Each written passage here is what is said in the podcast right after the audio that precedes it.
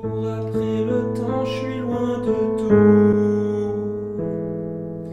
Qu'il parle de moi, il casse les couilles. Je suis dans l'insomnie, on m'appelle l'OVNI. Je suis dans l'insomnie, on m'appelle l'OVNI. Oh putain, les gars. Les gars, les gars, les gars, les gars. What? Je crois que j'ai une idée pour l'intro. Ah, putain. Ouais, il serait temps. ouais. Alors, Guigui, il est pas là hein, pour Non, l'int- Guigui, pour non, l'émission, pour l'intro et tout. Non. Du coup, faut qu'on joue dessus. Il faut qu'on fasse un scénar en mode euh, il s'est fait enlever ou il faudrait qu'il y ait des ovnis ou quoi, tu vois, dedans. Pas mal. Un truc un peu d'angoisse, Mhm. un truc euh, bien Ouais. cinématographique. Ouais. Première séquence, on est sur ma terrasse en train de se faire un barbecue. Moi, je tape deux trois assiettes comme ça, tu entends le bruit des grillades et tout. Ah. Et on est en train de parler de podcast, blablabla. Bla, bla. Et là, on capte qu'en fait, depuis tout à l'heure, il n'y a pas Guillaume. Ouais. On, on s'en était pas rendu compte. Donc, déjà, premier truc euh, un peu marrant, Des- tu vois. Ça fait gros 5 connards, heures. Ouais, voilà, exactement. Vous me demandez, mais attends, ça fait combien de temps que tu l'as pas vu Parce que je suis quand même son coloc. Et là, je vous fais, bah, ça fait quoi Un, deux mois euh, Genre. Mais justement, mais euh, moi, sur le coup, j'ai pas capté. Mais Mhm. euh, vous, vous êtes là pour me faire en mode euh, Ouais, mais attends, Thomas, c'est pas normal et tout. Le mec, il est pas là depuis deux mois et toi, tu captes rien et tout. Tu nous dis pas. si- Tu refais qui? Le, le Condé. D'accord. Tu refaisais moi là. Et du coup, vous, vous essayez de l'appeler parce que c'est quand même chelou. Donc on l'appelle, ça répond pas. On laisse un message en mode euh, là, on est en train de faire la, pour préparer la prochaine émission. Si tu peux nous rappeler, ne reviens pas. Voilà. Euh, on fait en sorte, vu qu'il nous a pas répondu, d'aller chercher un peu dans tous les lieux Mhm. où il pourrait être, tu vois, un truc un peu à la Genre con, sa euh, chambre. Genre, genre sa chambre, ouais, tout à fait. Et donc là, on va faire un peu les lieux bateaux de, qui définissent Guillaume. Donc euh, première étape, on va dans un cinéma. Pour l'ambiance, on fait un peu le truc Mediavision. Tu vois et quand on est dedans, bon gag, on le confond avec une meuf, une vieille dame. euh, Du coup, on capte ouais qu'il y est pas. Donc euh, le deuxième lieu, un peu bateau, on va genre au Louis II, le stade de Monaco là. Comme ça, on peut on peut faire deux trois Ambiance blagues facile. en mode il y a personne dans le stade Voilà. et tout. T'entends les mecs qui tapent le ballon, les mouettes, etc. Des mouettes monégasques. Ouais, les mouettes monégasques. Ça fait quel bruit Ça fait oh oh, oh oh. Et donc le mec il est pas là-bas non plus, donc on fait, un- on fait une nouvelle étape dans un truc euh, où il y aurait des sons de jeux vidéo, genre un cyber, tu vois. Tu entendrais deux trois sons de counter et puis Mhm. voilà. Bon, on capte qu'il est pas là. L'intro dure quand même 6 Donc, heures. Et euh, là, coup de théâtre, il y a Guillaume qui nous appelle. Putain, les gars, je peux pas trop vous expliquer ce qui se passe. euh, c'est trop chelou comme situation. C'est je- tellement je- mal, Guillaume. Et là, il y a le. non, je vais pas refaire son accent, tu vois. Alors il s'avère que. Et boum, l'appel il coupe. Hmm. Et donc là, on est euh, avec Seb, on est là. Oh putain, oh notre pote euh. Fais une voix de mec qui a peur un peu. Ouais, nickel. ouais. Pas mal. Je vais en faire un aussi. Ah Ah, J'ai essayé, excusez-moi. Ouais, non, je Genre, ferai le mec euh, hyper serein. Non, mais ça va, les Ah, gars, ça- vous inquiétez pas. C'est C'est juste une rationnel. impression. Là, c'est moi qui en faisais là Euh, non. Enchaîne. Et du coup, là, vous me reposez la question vraiment. Mais c'est quand la dernière fois que tu l'as vu? Genre, mène un petit peu une enquête, tu vois. La dernière fois que je l'ai vu, c'était la- l'émission d'avant. Tu sais, à la fin de l'émission, il y a tout ce moment où on sort de la, Ah, de ouais, la ouais, salle ouais, et ouais, tout. ouais. Le plan On séquence sort. radio. Et donc, euh, Ah oui, là, en plus à la moment, fin il dit, euh, à la fin du plan séquence, Exactement. il dit, il y a un truc chelou dans le il y a un ciel. truc chelou dans le ciel. Et, quand même euh, tout pensé. hein. Ouais, il dit, il dit genre, il y a un truc qui brille et tout. Et là, on pourrait faire en mode euh, un CIS, genre, tu fais un trop gros bien zoom vu. sur le son. Ah putain, on va isoler ce truc-là. Mais qu'est-ce qu'il a dit? Tu le mets dix fois plus fort. Oh, mais il y a un truc dans le ciel là Et nous, on fait euh, n'importe quoi. gna, gna, gna. Et on capte qu'en fait, depuis ce moment-là, on l'a pas vu. Euh, moi, je commence à me dire, du coup, putain, mais je crois qu'en fait, il Il avait. est parti vers le truc il avait dans un le ciel. peu suivi le truc dans le ciel, je sais pas quoi. Et c'était euh, un ovni. Et c'était un ovni. Du coup, Oh, là, tout porte à croire que qu'il y a les ovnis qui qui sont Là, vraiment tu sais quoi, présents et tout. tu- je suis en train d'y croire. Bah, J'ai ouais. envie d'appeler Sauf Guillaume pour il- être sûr Guillaume, que- tu l'as vu hier, donc. euh, Ah putain. Et là, deuxième coup de tonnerre dans la dans l'intro. Il y a Guillaume qui nous appelle. Il fait, rappelle. Ouais, les gars, ça va? Ah, désolé, tout à l'heure, je pouvais pas vous répondre. J'étais chez mes grands-parents en Ardèche. euh, Ils étaient en train de faire la sieste. Du coup, je pouvais pas parler trop fort. Un truc à la con, tu vois. Donc en fait, il y a absolument zéro problème. Hein Donc Et, vous passez euh, pour des cons, vous êtes euh, prêts. Enfin, on passe un peu tous. D'accord. Ouais, ouais, ok. du coup, on passerait pour des gros Ça bouffons, tu vois. justifie le fait que je- Guillaume soit pas là pour cette émission et qu'on va parler d'OVNI. Ça justifie tout. Cool. Ah, bien vu. Allez, On fait ça ou pas? Ça va. Go. Allez. Ah bah, on va bien se faire chier à la faire, Ouais. cette intro.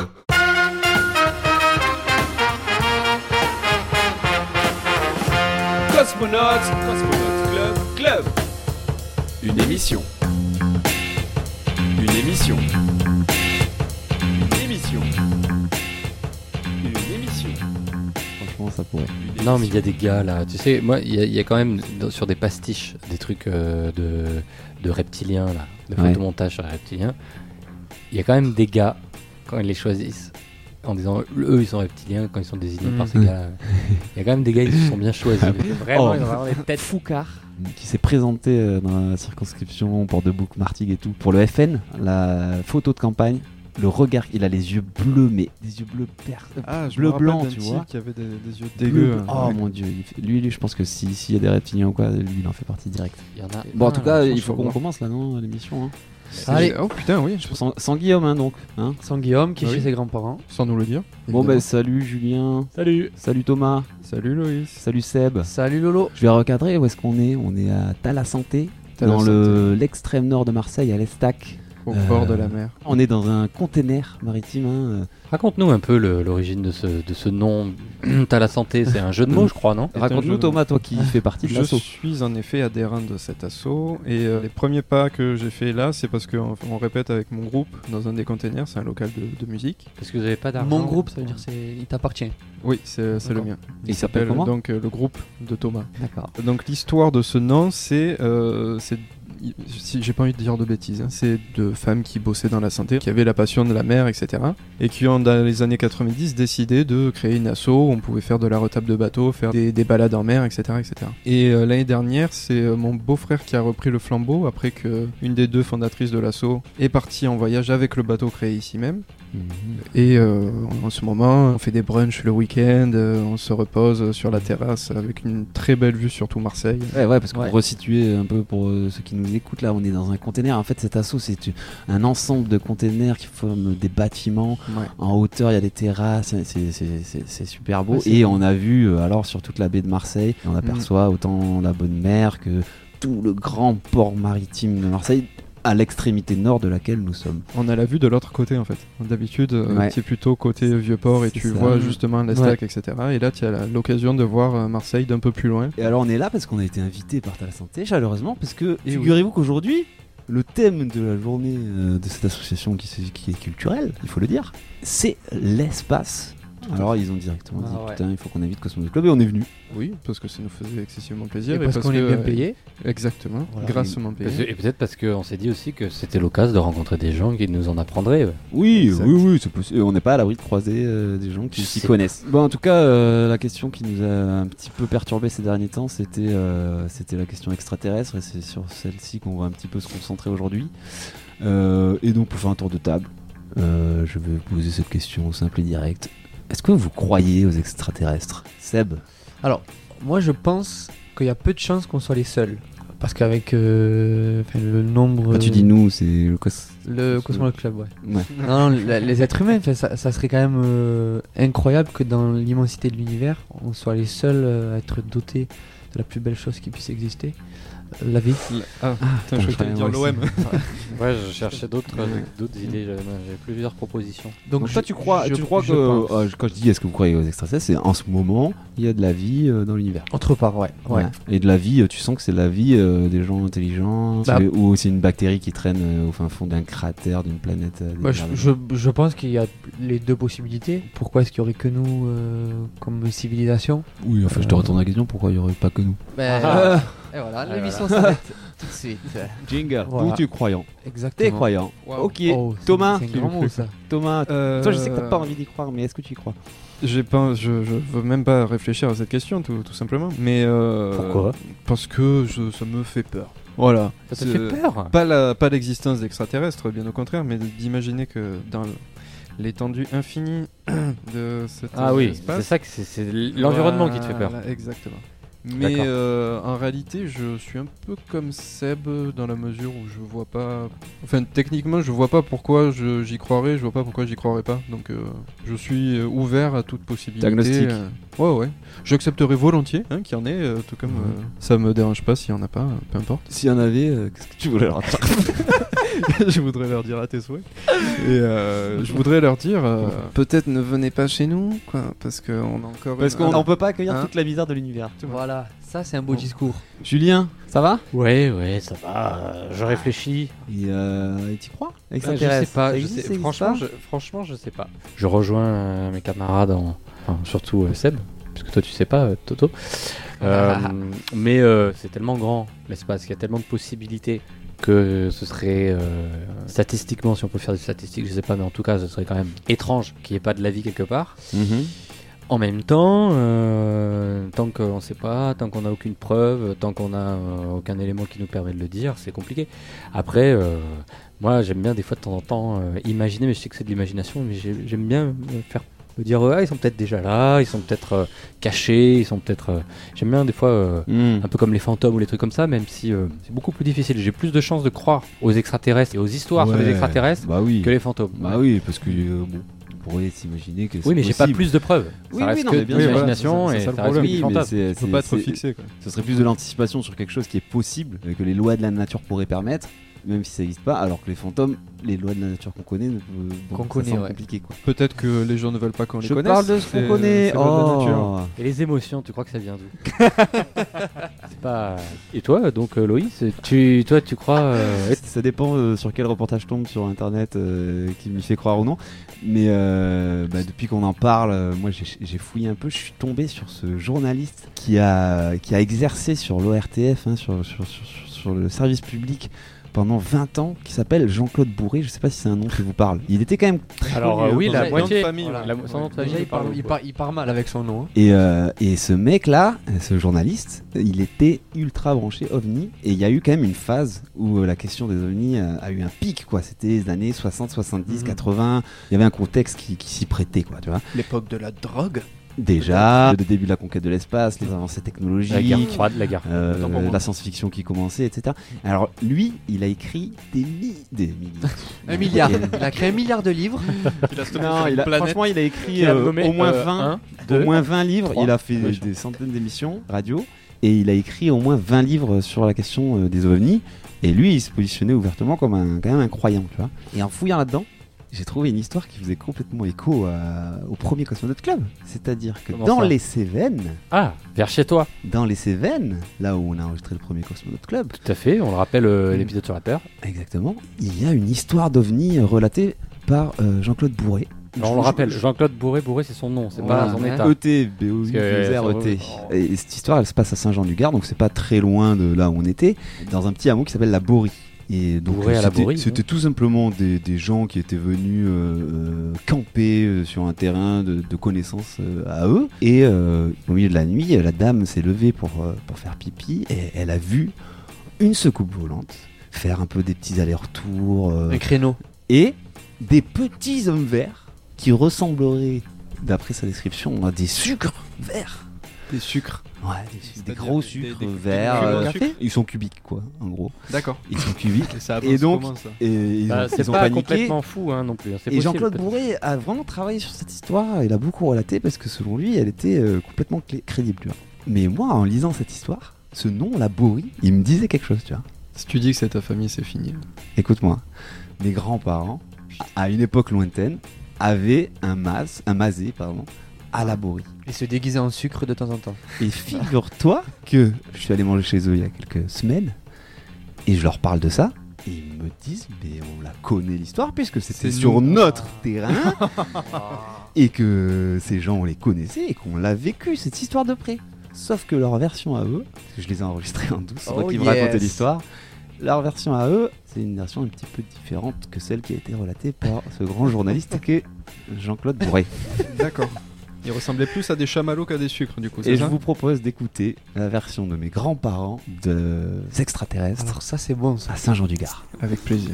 On venait passer toutes les vacances Ses copains suivaient. et les copains venaient. Et un jour est arrivé, sont arrivés Donc là c'est tes grands-parents là. Ma grand-mère Annie. deux jeunes gens, très beaux, magnifiques, habillés en blanc. Un jeune homme et une jeune fille. Mon grand-père Papouté. Voilà, un couple, ils étaient mariés. Ils étaient habillés en blanc, ils étaient beaux, ils étaient intelligents. Longs, cheveux longs, barbe. C'était des, à l'époque, c'était les hippies, tu vois, mais des hippies Chic. charmants, super et tout, très bien. Et puis nous, on part à Saint-Jean-du-Gard, à la fête. Alors à la fête, c'était la fête de village, il y avait des trucs invraisemblables. À cette époque, il y avait des montreurs de serpents, des gens qui avaient des gros serpents qui mettaient autour d'eux, et puis des bonnes femmes qui avaient un air un peu pute, tu vois, tout ça. Et lui, avec les nappes, hein, il avait fait des serpents, et il faisait le montreur de serpents. Donc on était pliés en quatre, on buvait quand même pas mal, vraiment, les gens étaient contents. Et Catinou, qui était marié, avec son mari, donc Daniel, ils avaient une Amicis. Je sais pas si tu vois ce que c'est. C'est une voiture un peu plate, avec un toit qui dépassait un petit peu et qui était blanc. La voiture était un peu rouge. Une Citroën. Voilà. Mais c'est une voiture. euh, C'est une petite voiture, hein, normale. Hein. et donc, Pour l'époque, hein. euh, nous rentrons, tout le monde va se coucher. Les jeunes, euh, ils s'appelaient Régine et Michel, ils avaient une, une tente qu'ils avaient installée sur une faïsse. Parce que nous, on était nombreux. Il y avait même les enfants, tout ça. On- donc, ils avaient- C'était une ferme là où on habitait. il y avait une maison où habitaient les voisins et puis un pré où ils avaient mis leur tente. Tout le monde va se coucher. Lui, il travaillait. On faisait la fête, on se couchait tard et lui, partait travailler. Tu te lèves pour aller travailler. Je me lève avec lui parce que je voulais quand même lui préparer son petit déjeuner, étant donné que moi j'étais en vacances et que lui il travaillait. Et il les voit tous les deux assis par terre. C'était 8 heures du matin. Tout le monde dormait. Ils étaient assis. Francis leur dit, qu'est-ce que vous faites là? Vous n'êtes pas couchés? Ah non, on a passé une nuit épouvantable. Ah non, on a vu des choses terribles. Euh, ils étaient traumatisés. Francis dit, ben, racontez-moi qu'est-ce qui s'est passé. Donc, quand ils étaient rentrés, ils étaient allés se coucher dans leur tente. Et puis, elle, dans la nuit, elle s'est levée pour aller faire pipi. Et elle a vu des petits hommes verts, comme des sucres, Comme des sucres. tu sais, carrés, comme ça. Et donc, elle a eu très peur, elle est rentrée dans sa tente vite fait, bien ça. Et puis Après, se mettre à l'abri dans sa tente. Je dis, c'est courageux. C'est malin, surtout. Te foutre un coup de barre, tu es morte. Alors après ils sont sortis, ils ont sorti leur nez pour voir, et ils ont vu une soucoupe volante qui arrivait doucement, qui avançait, qui reculait, qui avançait, qui reculait, qui faisait des trucs comme ça. Un créneau, quoi. Donc ils ont eu une peur bleue, ils sont rentrés dans la tente et ils n'ont plus bougé. Et puis le matin, comme ils n'ont pas dormi, ils sont sortis. Et il s'est avéré que la sou- soucoupe volante, c'était la Missis de mon neveu qui était- avait picolé, qui était incapable de passer... C'est moi qui ai connu. Bon, ben toi, tu avais picolé aussi. Ils n'arrivaient pas à se garer, ils avançaient, les amis, les amis 6, tu passais la marche arrière, je tirais la marche avant, et j'a- j'arrêtais pas d'avancer, de reculer sur 50 cm. Hein. Ça? Et puis ça m'avait gonflé, euh, j'ai un peu accéléré, je reculais comme ça. Et la Missis avait le toit blanc. Hmm. Et de la faille sur le dessus, où ils étaient des cons. Ils m'ont pris pour une soucoupe. Et ils ont dit, Oui, ça faisait un bruit, machin et tout. De La- la voiture. Missis, ça- ils ont- dit, et venez voir, il y a des herbes brûlées. Parce que la, la soucoupe volante, elle dégage des feux, Bah, bien sûr, machins, bon. le, le réacteur, quoi. Il s'est trouvé que le voisin, il avait brûlé des herbes toute la journée la veille. Donc il y avait un tas d'herbes brûlées. Il reste quand même le problème des petits hommes verts. Ah mais ça c'était moi vert. Parce que comme avec euh, Belou on, on bougeait un peu et on commençait, on est passé pas loin de la tente. La tente Ils avaient bu, ils ont... Ils prenaient pas euh, autre chose que de l'alcool Euh, ça je pense qu'ils devaient fumer. Ah ben eux, ils devaient fumette. fumer autre chose, ça c'est sûr. Fumette. Ça c'est sûr. Mais nous, non. Et alors le lendemain, bon alors Francis leur a démonté l'affaire, ils sont partis, et ils ont été raconter leur histoire à Jean-Claude Bourré, qui l'a mis en livre. Et le lendemain, les enfants, ils ont tous voulu aller coucher dehors pour voir si ça revenait et si les petits hommes verts y revenaient. Est-ce que vous aurez assez mangé ou est-ce que vous voulez autre chose? Non, merci. Non, mais je parle pas à toi, je leur parle à eux. Et donc, quand même, de cette histoire, un journaliste a fait un livre. Tout un livre? Non, Ah, euh, ça faisait partie de- Ah, d'un recueil d'histoires sur, sur les ovnis, tu vois. Sans- Mais sans l'histoire des jamais- sucres? Il y avait des gens quand même assez proches, à savoir mes grands-parents, qui auraient Ouais. quand même pu témoigner Il est pas allé les voir. facilement Mais- et démonter tous les arguments. Moi, c'est ça qui Et parce que le mec, il reprend dans l'histoire l'histoire des herbes brûlées. euh, Il reprend pas l'histoire des sucres. Et il Ah bah, parle de- il le parle d'hommes mentionner. verts, euh, cubiques, si, si. Ah ouais, d'homme vert Si, si, et puis il cite, il cite la femme de qui, moins qui crédible. parlait de sucre, en Mais ils- ont démonté tous les éléments de l'histoire. Ils sont, moi c'est ça que je, que, euh, t'as tous les faits qui sont contrecarrés, mais malgré tout, tu vas Alors, aller voir un spécialiste. C'est euh, quand, c'est quand même marrant parce que là, d'habitude, on écoute un témoignage d'une situation de rencontre Ouais. avec un souvenir, tout ça. Là, on a exactement l'inverse Ouais, ouais, d'un non. témoignage de gens qui ont vu Ouais. euh, ce qui se passait en vrai. C'est extraordinaire. Hier, j'ai fait un créneau. Je suis descendu et je me suis approché des mecs devant la tente. tu vois. Complètement à l'envers. C'est ce qui- Et pourtant, c'est quand même fascinant. tout ça. Et ce qu'il y a à noter, c'est que quand même à l'époque, les gens buvaient et conduisaient sans aucun complexe. Bah oui. C'est vrai. Mm. Et Pas ils tes ont- grands- Mais pas tes grands-parents. Ah oui, Ah, si, ils ont, non, Ah, ils ont dit non. Ils ont dit non, mais Ah oui, oui, ils- ont bu que- de l'alcool. Ah, bien, niaqué.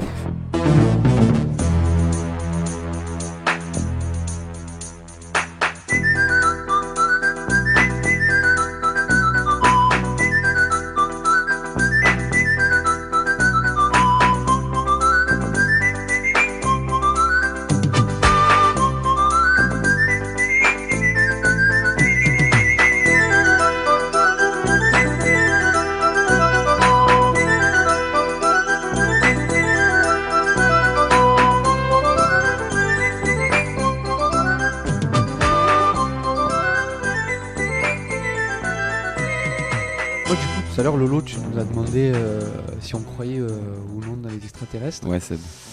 Bon, j'ai pas voulu répondre tout de suite parce que bon, là, c'était le, c'était le tour de table, mais euh, je pense que ça s'entend un petit peu à ma voix. Je suis un petit peu ému et je- c'est ça sent la révélation là. Ouais, mais en fait, j'ai vécu une, une expérience qui m'a, Oh là là. qui m'a mar- martyrisé, traumatisé. Quoi? Ouais, ce qui. Pourquoi euh, tu Que ça soit Tu pendant peux- et après, euh, ça, ça a influé donc sur des, des- des actions que j'ai pu avoir. Euh, Attends, Excuse-moi de te couper. Tu peux tout nous dire. C'est pour ça que je pense Ah. que c'est le bon moment pour, euh, pour vous le raconter. voilà, Attends, mais j'ai- tu nous parles de quoi? D'une, euh, D'un truc euh, spécial là? C'est Bah, un truc que t'as vécu? En fait, voilà, c'est- c'était il y a 5 mois. euh, J'avais donné rendez-vous donc à une, une copine. Tu sais, je suis content que tu sois venu. Bah, pourquoi tu voulais que je refuse? Je sais pas, ça fait plusieurs fois que je te propose. euh.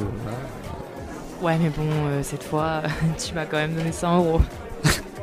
Ouais, bon, c'est vrai que ça, ça, ça peut jouer. Tu, tu veux boire quoi? Euh, je sais pas trop. Voilà, donc là, je vais vous passer les détails. Elle m'a parlé pendant 50 ans, des histoires de filles, etc. Ça, c'était c'était cool, non? Bah ouais, c'était cool. Enfin, je t'avoue que t'es moins con que ce que je pensais en tout cas. Bah, ça m'étonne pas ce que tu dis, on me l'a déjà dit plusieurs fois. tu. Tu veux voir ma. Mais elle est énorme Je savais pas qu'elle était noire. Ben ouais. Ah, mais, mais tu la lustres souvent, non? Elle, est- elle brille tellement elle est belle. C'est vrai que ouais, j'aime j'aime bien la, la chouchouter, la bichonner. Bah t'as raison, ouais. Ça Attends, mais mec, de quoi t'es en train de lui parler là? Bah de, de ma voiture Ah, d'accord. Ouais, c'est vrai que moi aussi j'avais cru ouais, autre chose. Ouais. Bon, du coup, on est allé dans ma voiture. Là, je lui ai mis une petite ambiance euh, sympa. Oh là là, j'adore les Rolling Stones. Ouais, bah, moi aussi, c'est vrai que j'adore le rock. euh, je joue de la guitare depuis l'âge de 5 ans. Ouais, sérieux? Ouais, ouais c'est vrai que c'est sans me vanter, hein, c'est assez naturel chez moi. On m'appelait un petit peu le Einstein de la guitare. Ah mais c'est génial, je savais pas encore une facette de toi que je connaissais pas. Dis donc. Ah, ce coin est vraiment sympa quand même. C'est quoi cette lumière là-bas? C'est un peu bizarre, non? Oh Oh Putain, mais qu'est-ce qui se passe Oh, je sais pas, je suis en train de faire enlever Ah non, mais qu'est-ce que tu racontes Ah, il y a des, trucs bizarres là. Putain, Seb, ta gueule, calme-toi. On m'a touché, je te jure, on m'a touché, non. Mais quoi Mais qu'est-ce que tu racontes Y'a personne Je sais pas, il y a des trucs, il y a des trucs, c'est pas humain là, je regarde les shoots, ils sont là. Oh, Putain, merde. Bon, calme-toi. Ils sont pas humains. Oui, mais merci, j'ai vu, ils sont verts. Je me doute bien que c'est pas cette Hélène qui vient m'apporter un financement pour mon canapé. On va jamais rentrer chez nous, je te jure, on va jamais rentrer chez nous On va jamais rentrer chez nous, on va jamais rentrer chez nous. C'est bon, Seb, tu t'arrêtes maintenant, on reprend tes esprits deux minutes.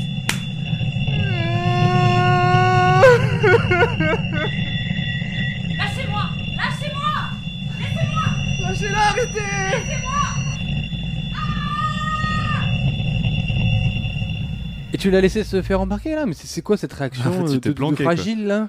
Là, c'est parce que je voulais pas non plus trop l'apeurer. Enfin, j'ai- Ah, ouais, c'est mettre- semblant. Oui, bah oui, oui, Non, oui, mais parce qu'après, euh, de toute façon, c'est c'est mon histoire, je raconte comme je veux. Jour 1.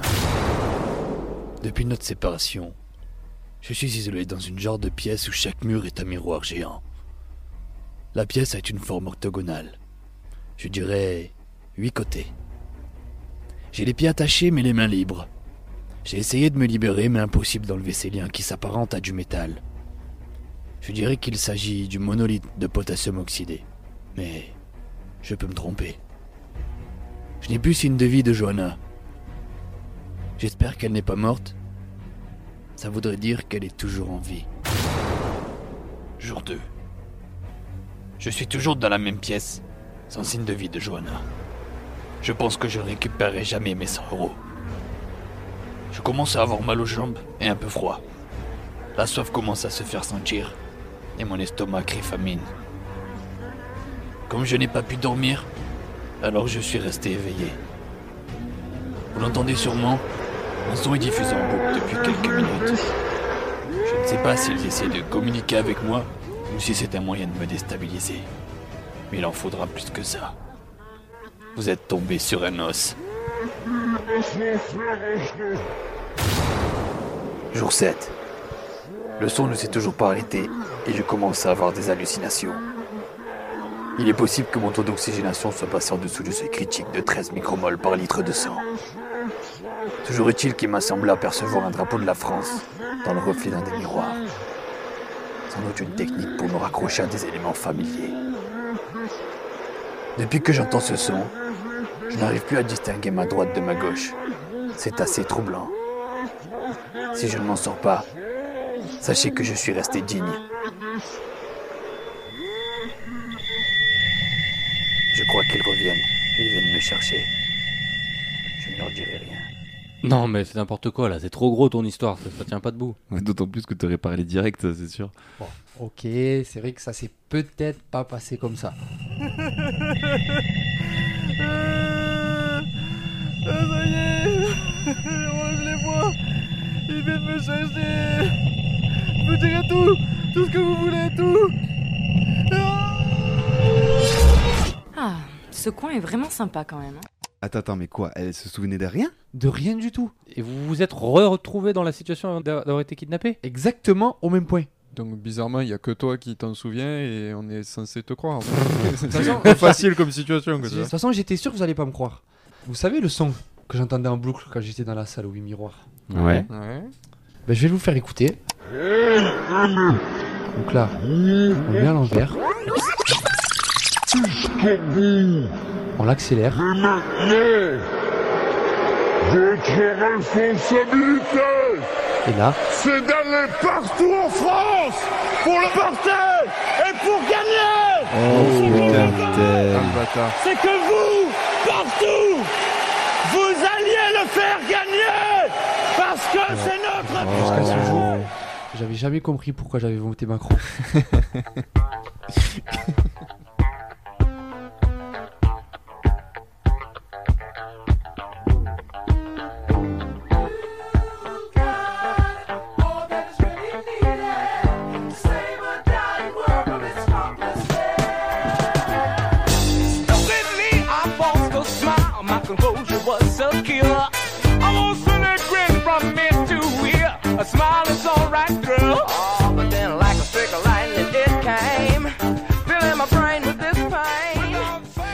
malgré tout, quand même, sur cet euh, événement à la santé, là, puisqu'on est toujours à la stack, je pense quand même qu'on est les seuls qui, qui travaillons sur la, sur Ouais. la question des, des extraterrestres. Sur cette question, ouais. D'ailleurs, toi, Julien, même si t'étais un pessimiste, t'as t'as- t'as quand même fait un peu des, Ben, des recherches. Il y a des trucs qui. Moi, j'aimerais croire aux extraterrestres. Et il y a des choses qui.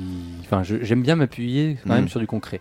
J'aime bien aussi, tout simplement, euh, faire des recherches sur Internet, déjà. et puis, euh, m'appuyer aussi sur ce que d'autres, euh, dont c'est le travail, dont c'est le métier, euh, font, qui regardent le, le- le ciel, les penseurs, les astrophysiciens, etc. M'appuyer sur, euh, sur leurs pensées. Alors, on a découvert des trucs. Voilà ce que je peux dire. On a découvert des trucs. Genre de la vie? Alors, ouais, je vais- je vais- déjà, premièrement, partons du principe que on n'a pas besoin d'être sûr qu'il y ait des extraterrestres, d'attendre d'avoir une preuve, pour essayer de se préparer. Réfléchir à la question. Voilà. Ouais. Voilà, Si c'est ce qu'on est en train de faire. On n'a aucune Mieux preuve. on prévoir, prévenir que guérir. Voilà. Oh, Donc, c'est haut, c'est bien dit ça, oh. Et-. Alors, il y a un type qui s'appelle Nikolai Kardashev, rien à voir avec Kardashian, Ah, ouais. qui est un astronome soviétique, puisque c'est à l'époque de l'URSS, Mm. euh, et qui a inventé l'échelle, alors c'est pas une échelle sur laquelle on peut monter, mais c'est des ordres de grandeur, euh, l'échelle de Kardashev, qui est une sorte de méthode, euh, qui donc il a fondée en 64, en 1964, et euh, cette échelle, elle permet de classer les hypothétiques, les théoriques euh, civilisations qui peupleraient donc l'univers. Donc ce, ce mec s'est dit, euh, cet astronome s'est dit, ok, s'il y a des civilisations, on va les classer. Mm. Euh, selon deux critères, leur niveau technologique, où elles en sont technologiquement, leur maîtrise et ça, Ouais. et puis leur consommation énergétique.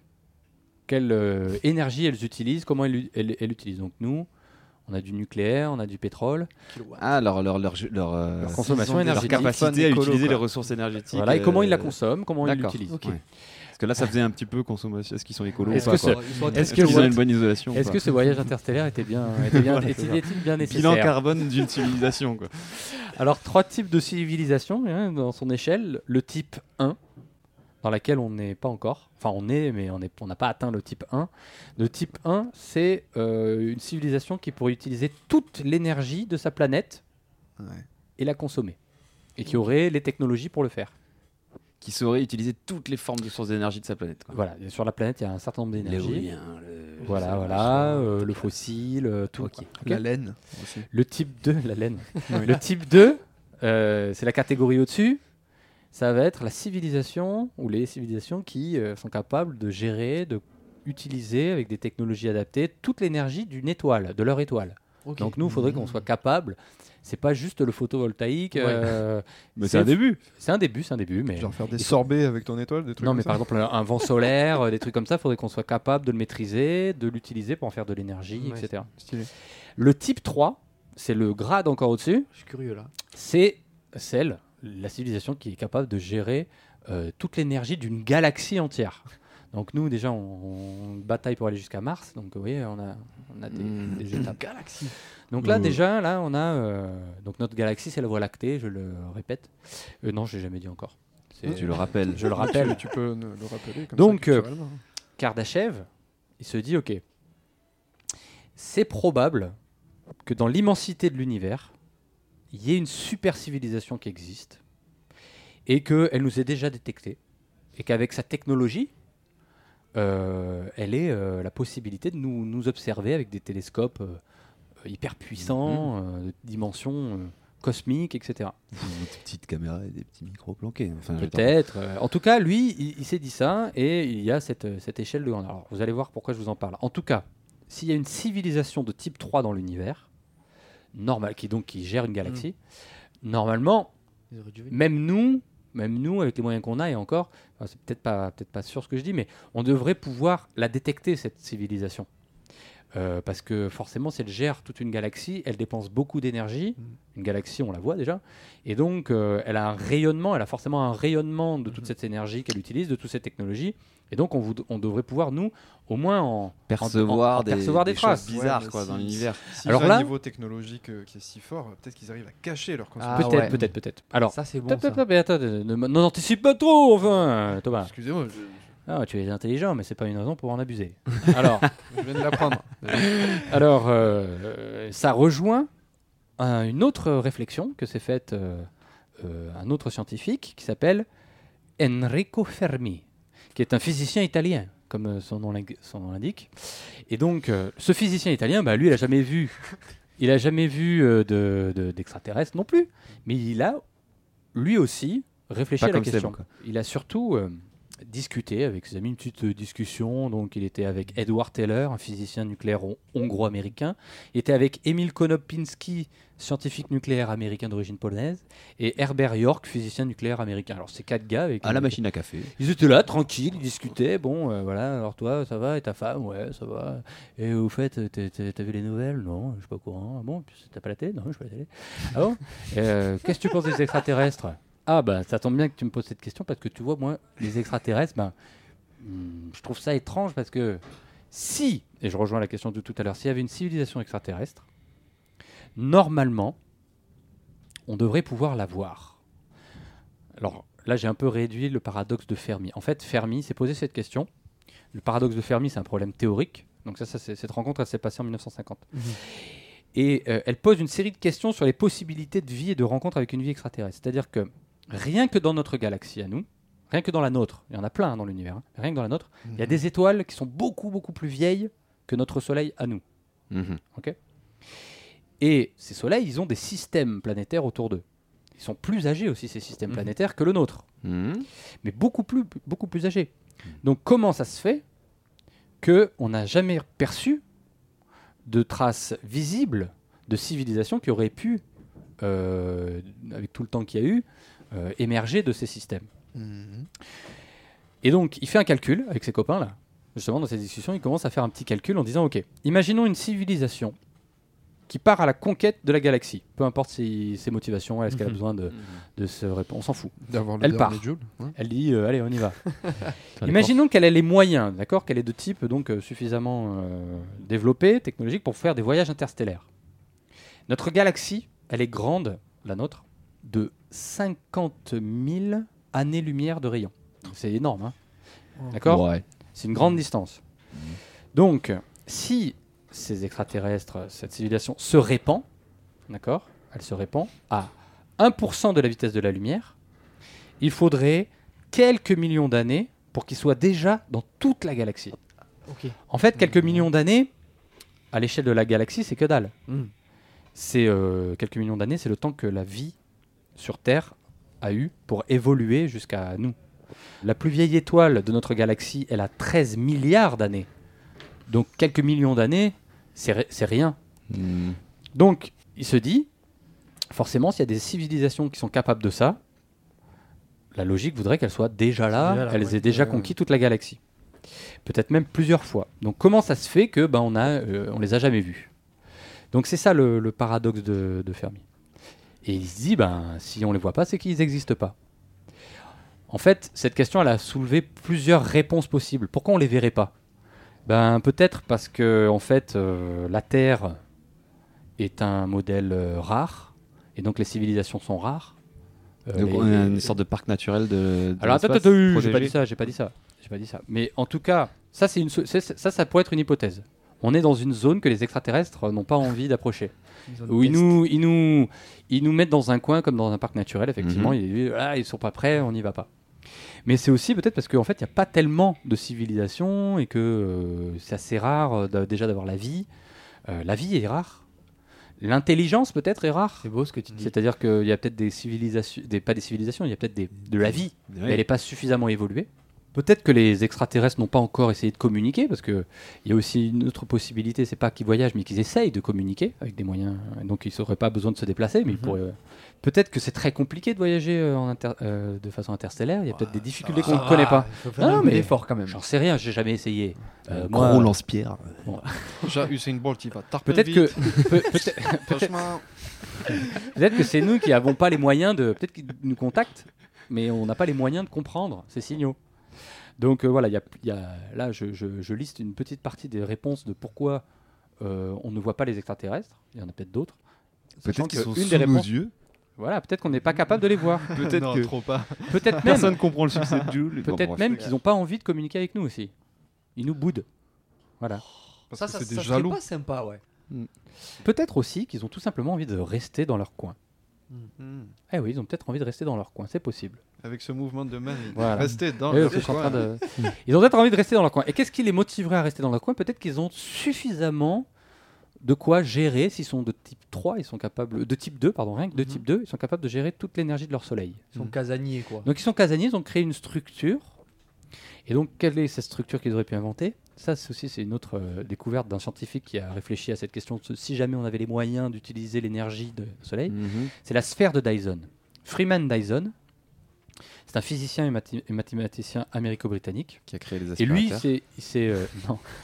Et il a imaginé peut-être, en fait, je sais pas, peut-être, je sais pas, euh, peut-être. Et en tout cas, lui, il, s'est dit, si on devait euh, faire une structure pour capter l'énergie, il faudrait qu'elle soit une sphère, donc la sphère de Dyson. C'est une méga structure, bon, on l'a jamais fabriquée, bien entendu, et qui est comme une sphère qu'on place, qui se construit autour d'une étoile, d'accord, et qui est capable de capter l'énergie de l'étoile et de l'utiliser. Et cette sphère, elle pourrait être même habitable. Donc, si on a des extraterrestres qui utilisent cette technologie, peut-être qu'ils sont très bien là où ils sont et ils n'ont pas besoin de bouger. Donc c'est peut-être pour ça, euh, vous voyez, euh, les liens qu'on peut faire avec les... Jusque-là, vous allez me dire, bon ok, tout ça c'est des peut-être et des si. Bon, ok. Bah, surtout. Tout ça, c'est des peut-être. Est-ce que vous avez entendu parler de l'étoile KIC KIC, je pense. KIC, ouais, peut-être. 8462852. Ah non, c'est 8, Ou rebaptisé aussi dans, dans, dans certains cas, dans, dans certains cas, rebaptisé étoile Pop. What the fuck 001. Non. Tout à fait. Vraiment, non, vraiment? Ben je crois. en tout cas, l'étoile Kik, euh, je sais pas quoi là. Pourquoi je vous en parle? Et vous allez faire le lien avec tout ce que je viens de dire. hein. Elle est, elle est située dans la constellation du Cygne. Oui. Vous voyez dans Je les capte, chevaliers du ouais. Zodiac Non, non, West. Non, Le- tu c'est le bleu, pointes là. Le Le chevalier ciel. bleu, ouais. ouais. Ils l'ont observé avec le télescope spatial Kepler. Vous connaissez de vous parle Ouais, Cap. Les scientifiques, ils ont noté des chutes de luminosité fréquentes. C'est-à-dire qu'ils observent, on observe les étoiles. euh, Sébastien, j'ai l'impression que tu sais pas comment ça marche. Je t'explique. Allez, vas-y. Les étoiles, elles envoient des lumières. Ouh, de la lumière. Hop. On regarde l'intensité. Et là, ils se sont aperçus qu'il y avait des variations, des chutes massives de luminosité qui se produisent euh, environ tous les 750 jours. Bon, ils l'ont observé Non. que 2-3 fois. Ah, c'est régulier? Les fortes chutes, oui. D'accord. Il y a des, des- des variations euh, irrégulières, mais les, les, celles qui sont plus grandes que les autres, elles l'ont été de euh, environ 750. coupures Alors, de régulier, courant, euh, on n'est pas à la minute. hein. Ouais. Cette chute de luminosité, elle pourrait être compatible avec le passage de quelque chose de très gros, évidemment, devant. Mhm. Pourquoi ça baisse la luminosité? Parce qu'il y a quelque chose qui passe devant. Ou de peut-être plusieurs petites choses, mais rassemblées en forme une grosse. La plus grosse chute de luminosité qu'on a pu voir en observant cette étoile a obscurci l'étoile de 15% et la deuxième de 22%. Ce qui est beaucoup. C'est énorme. En comparaison, Jupiter, qui passe devant euh, une étoile, la plus grosse planète du système solaire.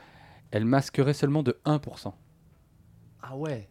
Est-ce que on aurait là affaire à une méga structure Parce qu'une méga structure autour d'une étoile, c'est régulier, ça peut passer, ça peut Ouais, tourner ouais, ouais. autour de façon régulière.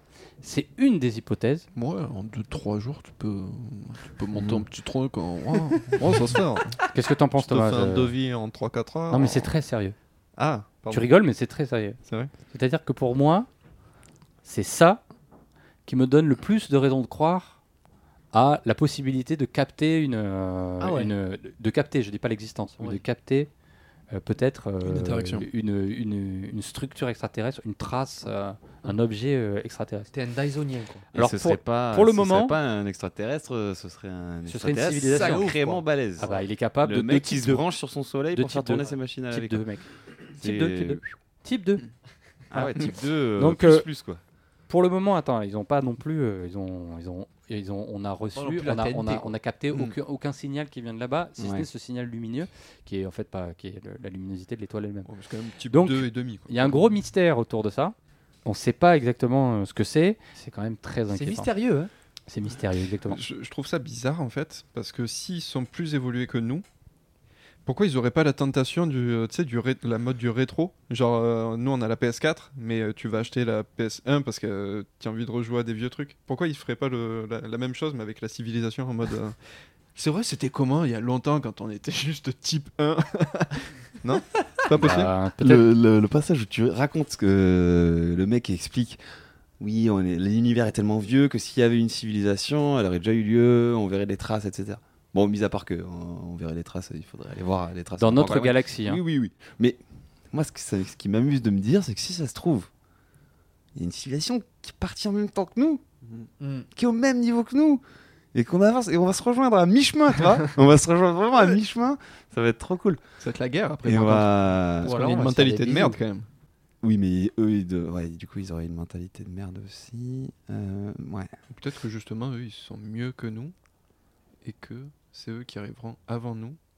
On va les niquer, on va les, bata- on va les, on va les va tatane. tendre des pièges. On va les tatane. Mais euh, franchement, En tout cas, faut ouais. tous qu'on se mette d'accord sur la planète, qu'on dit tous vive la paix, et blam d'un coup, boum Bah, on peut le faire là à 3, Chut, chut, chut, on va- on va- 2, on va qu'ils nous entendent. 3. Vive la paix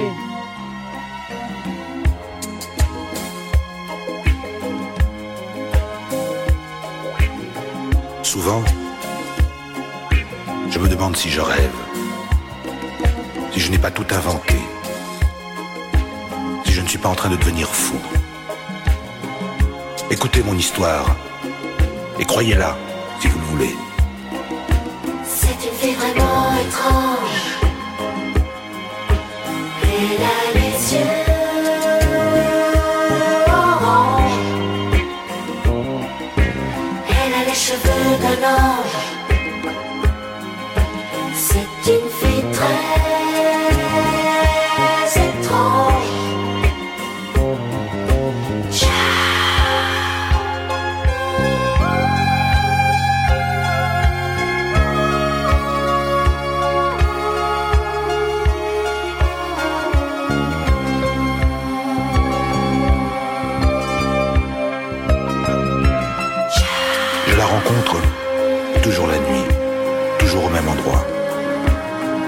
vois jamais arriver et soudain, elle est là, à côté de moi.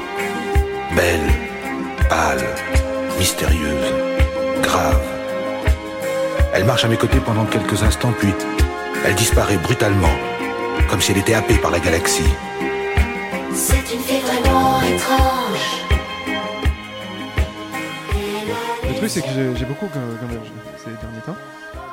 L'histoire de Guillaume. euh, Ah bah t'as le temps, ça c'est sûr. L'histoire de Seb tout à l'heure. Parce qu'entre temps, j'ai fait des recherches. Mhm. oui, je... très rapidement. C'est ce qu'on te dit souvent, je crois. C'est. Très, très, très rapidement. Si, tout à fait. t- en fait, en- ce qu'il faut que les auditeurs sachent, c'est qu'entre chaque musique, il y a à peu près une à deux semaines d'écart entre chaque séquence de l'émission, d'où le s'appelle une temps. ellipse. Oui, d'où le temps aussi euh, qu'on a mis à sortir cet épisode. Et ce qu'il faudrait Et. Guillaume n'est toujours pas revenu. Parce que je me suis dit, pourquoi est-ce qu'ils iraient chercher Guigui? Pourquoi Lui. ils viendraient nous chercher sur Terre Pourquoi lui? Et comment savoir qu'est-ce qu'ils savent de nous en fait? Sauf qu'il s'avère qu'ils ont des infos sur nous. Oh mon dieu. T'as des infos sur le fait qu'ils ont des infos? C'est quasiment sûr qu'ils ont des infos. Hmm. S'ils sont un peu habiles et qu'ils ont trouvé le cadeau qu'on leur a envoyé en 1977, 77. Mais Ouais. quel cadeau? Une sonde spatiale Non. qui s'appelle Voyager, envoyée par la NASA. Non, vraiment? Oui, non, vraiment. C'est ouf ça. On a envoyé. Enfin, on a. Moi, je le savais. J'étais au J'ai quitté la NASA depuis, depuis 15 ans. hein, mais, euh, la NASA a envoyé euh, une sonde avec à l'intérieur un disque en or Un or? De qui? Authentique. Et justement, Putain, ils ont les moyens. hein. qu'est-ce qu'il y a sur ce disque? Une Première chanson- chose, Une chanson de Dorothée. le, le disque fait 30 cm. C'est un peu disque en or gravé Ouais, un ouais, c'est- vinyle, quoi. C'est un genre de vinyle. Ah, en c'est un vinyle, quand exactement dit- même- Enfin, en or quoi. Du coup, pas en Sauf qu'il est, ouais, voilà, il est quand même en or le truc. Putain. Et donc, que ça foutre. sur ce disque, il y a des images. Quel type d'images Il y a des images de la vie sur Terre. Donc euh, il y a des arbres, des animaux. Il y a ces gens qui jouent à côté et qui font peut-être du bruit dans, dans le micro, Oui, tu oui. vois. Mais bizarrement, il n'y a pas le stade Vélodrome. Erreur. Et ça, ça m'emmerde. 77. euh, Il existait ouais, déjà. ouais, ouais. ouais, ouais. Voilà. Il y a également des salutations en 55 langues différentes. Mais bizarrement, pas en parler marseillais, ni en patois grassois. Et ça aussi, ça me fait chier. Et la musique est de plus en plus forte à côté. C'est vrai. Mais c'est pas très grave. Mais je pense que c'est pas grave. Parce que euh, justement, on va ouais. bientôt parler de musique. Non. Je te jure. Donc il y avait de la musique sur ce. J'y viens tout de suite. Ils ont également envoyé des sondes de la Terre. Des sondes de bébés qui braillent, des sondes de paix. de, de Oh, vin. c'est horrible. Potentiellement. C'est vrai? Potentiellement. De quoi? Des sons de paix. Tout ça- Mais non. Peut-être vrai, ils faut- savent pas ce que c'est l'épée, que c'est une spécialité euh, terrienne. hein. Putain, mais c'est pas possible. Mais bizarrement, il n'y a pas le bruit des galets de la plage de la Calanque du Mugel. Et ça me fait chier, ça aussi. C'est bizarre. Ouais. Et enfin, et c'est euh, c'est le, le point central de cette chronique, c'est qu'il y a de la musique. Il y a 27 morceaux. 27. Ouais, c'est un bel album. Hein. 27 morceaux ouais, ouais, de, de musique. Ils sont gravés en micro-sillon. C'est un micro-sillon. Alors, à savoir que sur la. Par contre, on n'a pas envoyé le tourne-disque. Ouais. ouais, c'est ça. Et justement, c'est euh, c'est écrit sur une des faces du disque. Il y a tout un schéma et des calculs qui Comment- expliquent comment il faut lire le truc. Écrit en quelle langue En braille, en braille. C'est le mec de la NASA, il me Tu verras, c'est facile, c'est des traits avec des flèches, euh, deux trois chiffres. Enfin, tu. C'est Ok, facile, ok, à- ok, vraiment, c'est facile à comprendre. Comment créer un vinyle Allez.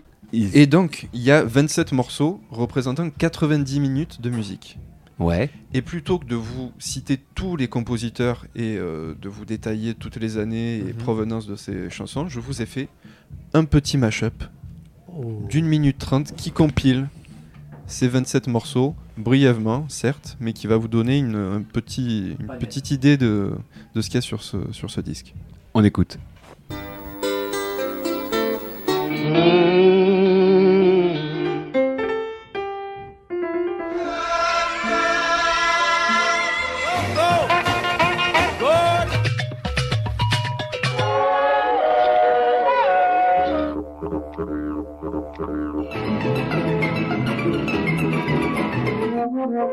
to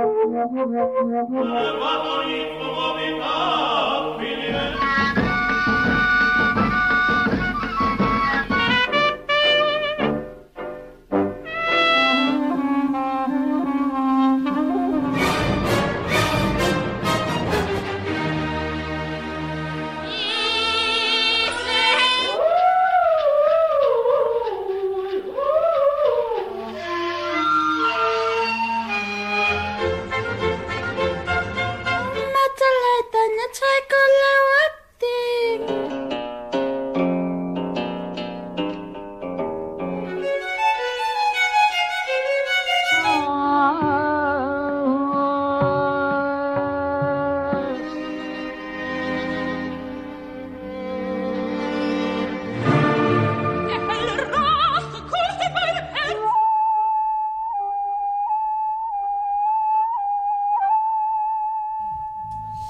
Ok, donc euh, Ouais. ambiance euh, tour du monde, euh, Ah, toutes les musiques. euh, ultra varié pour de le coup. 77. Mais ils auraient pu, euh. Exactement. Ils auraient pu en- laisser les, les musiques en entier, quoi, parce que c'est pas terrible là, je trouve, des, des extraits comme ça. T'aimes pas? On comprend pas le genre. C'est vachement à la mode les mashups, tu savais pas, tu as pas vu sur YouTube? Mais les, les intéressés vont rien comprendre ça. Non, à mon avis, ils sont suffisamment intelligents pour euh, saisir Comprendre le message et pour le comprendre. Il y avait un peu quoi Et, ouais, Et ouais. donc, euh, moi, ce que je trouve euh, assez. Parce que, en fait, quand j'avais vu cette info la première fois, je me suis dit, bon, c'est des mecs de la NASA, ils ont envoyé un truc, euh, ça va être les trois quarts de la musique classique et euh, le reste, ça va être euh, voilà, du, Ouais, du- non, là, du ils jazz, ont- etc. ils ont quand même Bon, il y bien a- représenté Il y a en la effet diversité. de- du classique, euh, bah, du Bach, du Mozart, il y a du. Il y a Louis Armstrong, il y a, y a- enfin, bref, du blues, euh, il y a- mais il y a également De la musique flûte. traditionnelle, Il y a tout à fait. Et c'est euh, sur le plan géographique, euh, il me semble que il me semble que tous les continents sont représentés, en tout cas. Ouais, je crois bien. Donc euh, ouais. Pas la Corse, hein Si Ah ouais, c'est la Corse Ah, mais calme. Si, si, si, il y avait la polyphonie c'est- corse il y avait ça milieu, Autant pour ouais. moi. Ouais, tout à fait. Malgré cette, euh, cette très bonne représent- représentativité de, de la musique, c'est quand même un truc qui date de 1977. Hmm. Ouais. Donc à l'heure actuelle, il y a des lacunes, de toute évidence. Ça. Eh ben oui, carrément même. Parce que depuis, on a, on a, on a fait beaucoup. Par exemple, je, je pourrais reprocher l'absence du métal, C'est vrai. l'absence du rap hardcore, C'est vrai, Thomas. l'absence de, de la batucada qui passe des fois dans, dans les rues du panier. C'est vrai. Ça, ça voilà, c'est c'est embêtant, tu vois. Ce qui me pose le plus problème avec ça, c'est que c'est que de la musique qui est agréable à écouter. Alors qu'on se coltine Ah, quand même oui. tout un tas de musique à la con, de Oula. vraiment des trucs. euh, Tu tu t'emportes. Après, c'est c'est un point de vue très personnel, Oula. évidemment. Je, Calme-toi, je-. Oh, le réac. Ex- oui, oui, je suis même, euh, je pourrais le dire, facho. Euh, Déjà, tu sais sur- pas les goûts ce- des extraterrestres, donc C'est clair. Mais peut-être non, que. Très bien, très bien. on, leur, on leur propose qu'une palette qui est très réduite, je trouve. Sauf qu'il Ouais, s'avère que. Tu voulais si leur un envoyer jour- un vinyle de, de, de 40 km Non, mais je- i- imagine, ça leur plaît ce qu'ils ce qu'ils entendent là. Ils se disent Oh putain, Eh ben, ils iront sur- à la cool. Fnac. Ils iront sur Amazon. On va, exactement. venir, on va venir sur Terre et ils arrivent, qu'est-ce qu'ils entendent? Boum, Pitbull, Miley Cyrus. Ah Ils vont dans un supermarché, il y a Vianney, tu sais. Ils vont rien comprendre. Tu vois, c'est absurde. Bah, peut-être. euh, Et ben, c'est eh ben oui, il faut. Il y a vraiment l'é- l'échantillon qualitatif est beaucoup trop élevé, je trouve. Tu penses que stratégiquement, ça aurait été plus intéressant d'envoyer du caca? Enfin, il aurait fallu caca, en pas- pas- il aurait fallu qu'il y en ait. Non, mais je veux dire de le la message, merde. en tout cas, le message aurait été clair. voilà. Allez vous faire foutre. On s'en bat les couilles de votre live. Ça, c'est ça qu'on Nous vous faire. envoyons un C'est à vaisseau. cause de ça qu'on est toujours type Ouvrez la 1. porte d'un coup. C'est une tarte. ne regardez pas. C'est un truc qui se saute. Et on leur envoie toutes nos poubelles. Mais C'est vu qu'ils qu'il ont faudrait pas les mêmes goûts, ça se Oui, trouve, oui, ça leur gardez, plaît, c'est tu sais. très précieux, c'est de l'or. euh, c'est- gardez tout, hein. Un CD en caca. Non, mangez pas par contre. Ce qui me pose le plus problème, c'est qu'aujourd'hui, on a un argument de poids pour les faire venir. Et quand je dis de poids, c'est. De poids, de carrure. Inter. Je pense que le, le CD, euh, le CD aurait pu être euh, en or et ainsi que en platine. Parce que si on veut se faire euh, poteau-poteau avec les extraterrestres, aujourd'hui, la meilleure solution, c'est d'écouter. euh, On m'appelle l'OVNI. Tout, tout, tout, tout, tout. On m'appelle l'OVNI. On m'appelle l'OVNI. On m'appelle l'OVNI. On m'appelle l'OVNI. Je suis parti, je depuis le béton. J'ai de mes potes qui sont béton. Je sais que ça retourne son veston. Ils se reconnaissent dans mes sons. Alcoolisé au guidon. Je fais des doigts d'honneur au schmitt. Faut voir ce que nous vivons. Entre les histoires et les fuites que ça m'y donne. Oh, même plus je m'étonne. Oh, et si mon heure sonne. Oh, on pleure pas rigole. Oh, j'ai ma C'est bien d'entendre un peu de Jules de temps en temps. On dirait vraiment qu'il a écrit le titre pour notre émission. C'est ça, Mhm. chanson à texte. Je, rec- je conseille le, le clip. Ouais, le clip. Qui, a- qui est Qui est vraiment d'un autre monde. hein. stratosphérique. Bon, ça fait du bien de s'être écarté un petit peu du brouhaha de ta Ah ouais. santé là. J'avais mal au crâne, on, ouais, désolé, on- hein, on est venu se poser hein. au bord de ce petit quai. Ah, vu sur la mer, on, on est pas mal. On est bien, les, là. les collines tout autour, n'empêche. Euh, pas tout autour, hein, parce que de l'autre côté derrière. Ah, c'est ça qu'on appelle l'eau Ouais. Oui, il y a de l'eau, il y a de l'eau, pardon. En, re- en revanche, euh, les amis, je suis au regret de vous annoncer que je dois partir. Quoi? Ouais.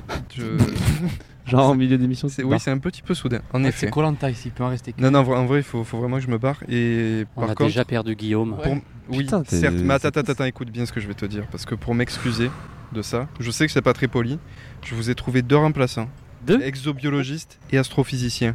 Oh. Et je pense que ça va un peu vous intéresser de les entendre parler. Mais des vrais ou des imposteurs Des authentiques. Exobiologiste, genre euh, le mec qui s'intéresse à la vie C'est- extraterrestre. C'est exactement la définition que j'ai vue la dernière fois. Attends, tu veux dire tu te barres Bon, exactement. malgré que tu nous donnes aucune raison. Bon, tu te barres, mais en échange, on En a échange, une doublette vous avez du- du de gros euh, tueurs euh, l'espace. dans la recherche. Ouais, franchement, ça me va. Ça va C'est quoi, casse-toi? Mercato. Allez, ciao ciao les gars. Ciao Thomas, à bientôt.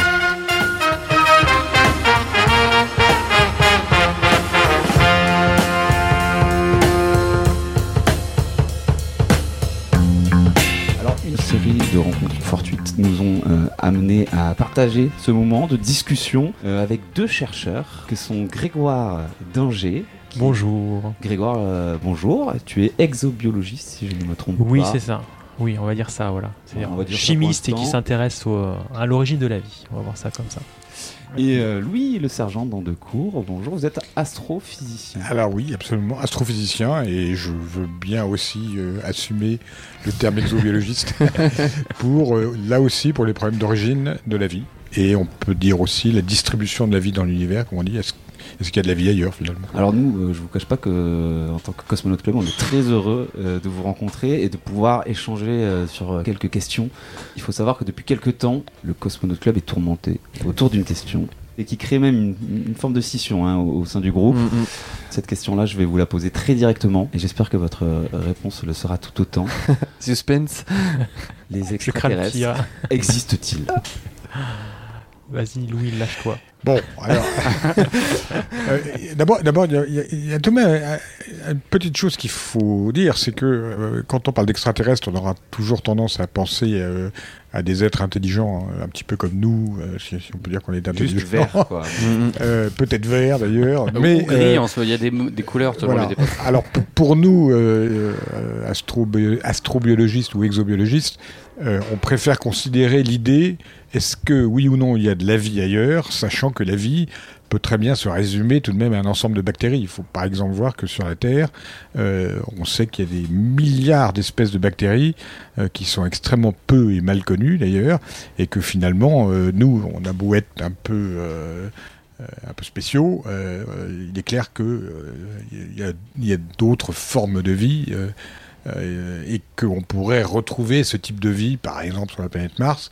Euh, et ça, c'est vraiment un sujet réellement scientifique.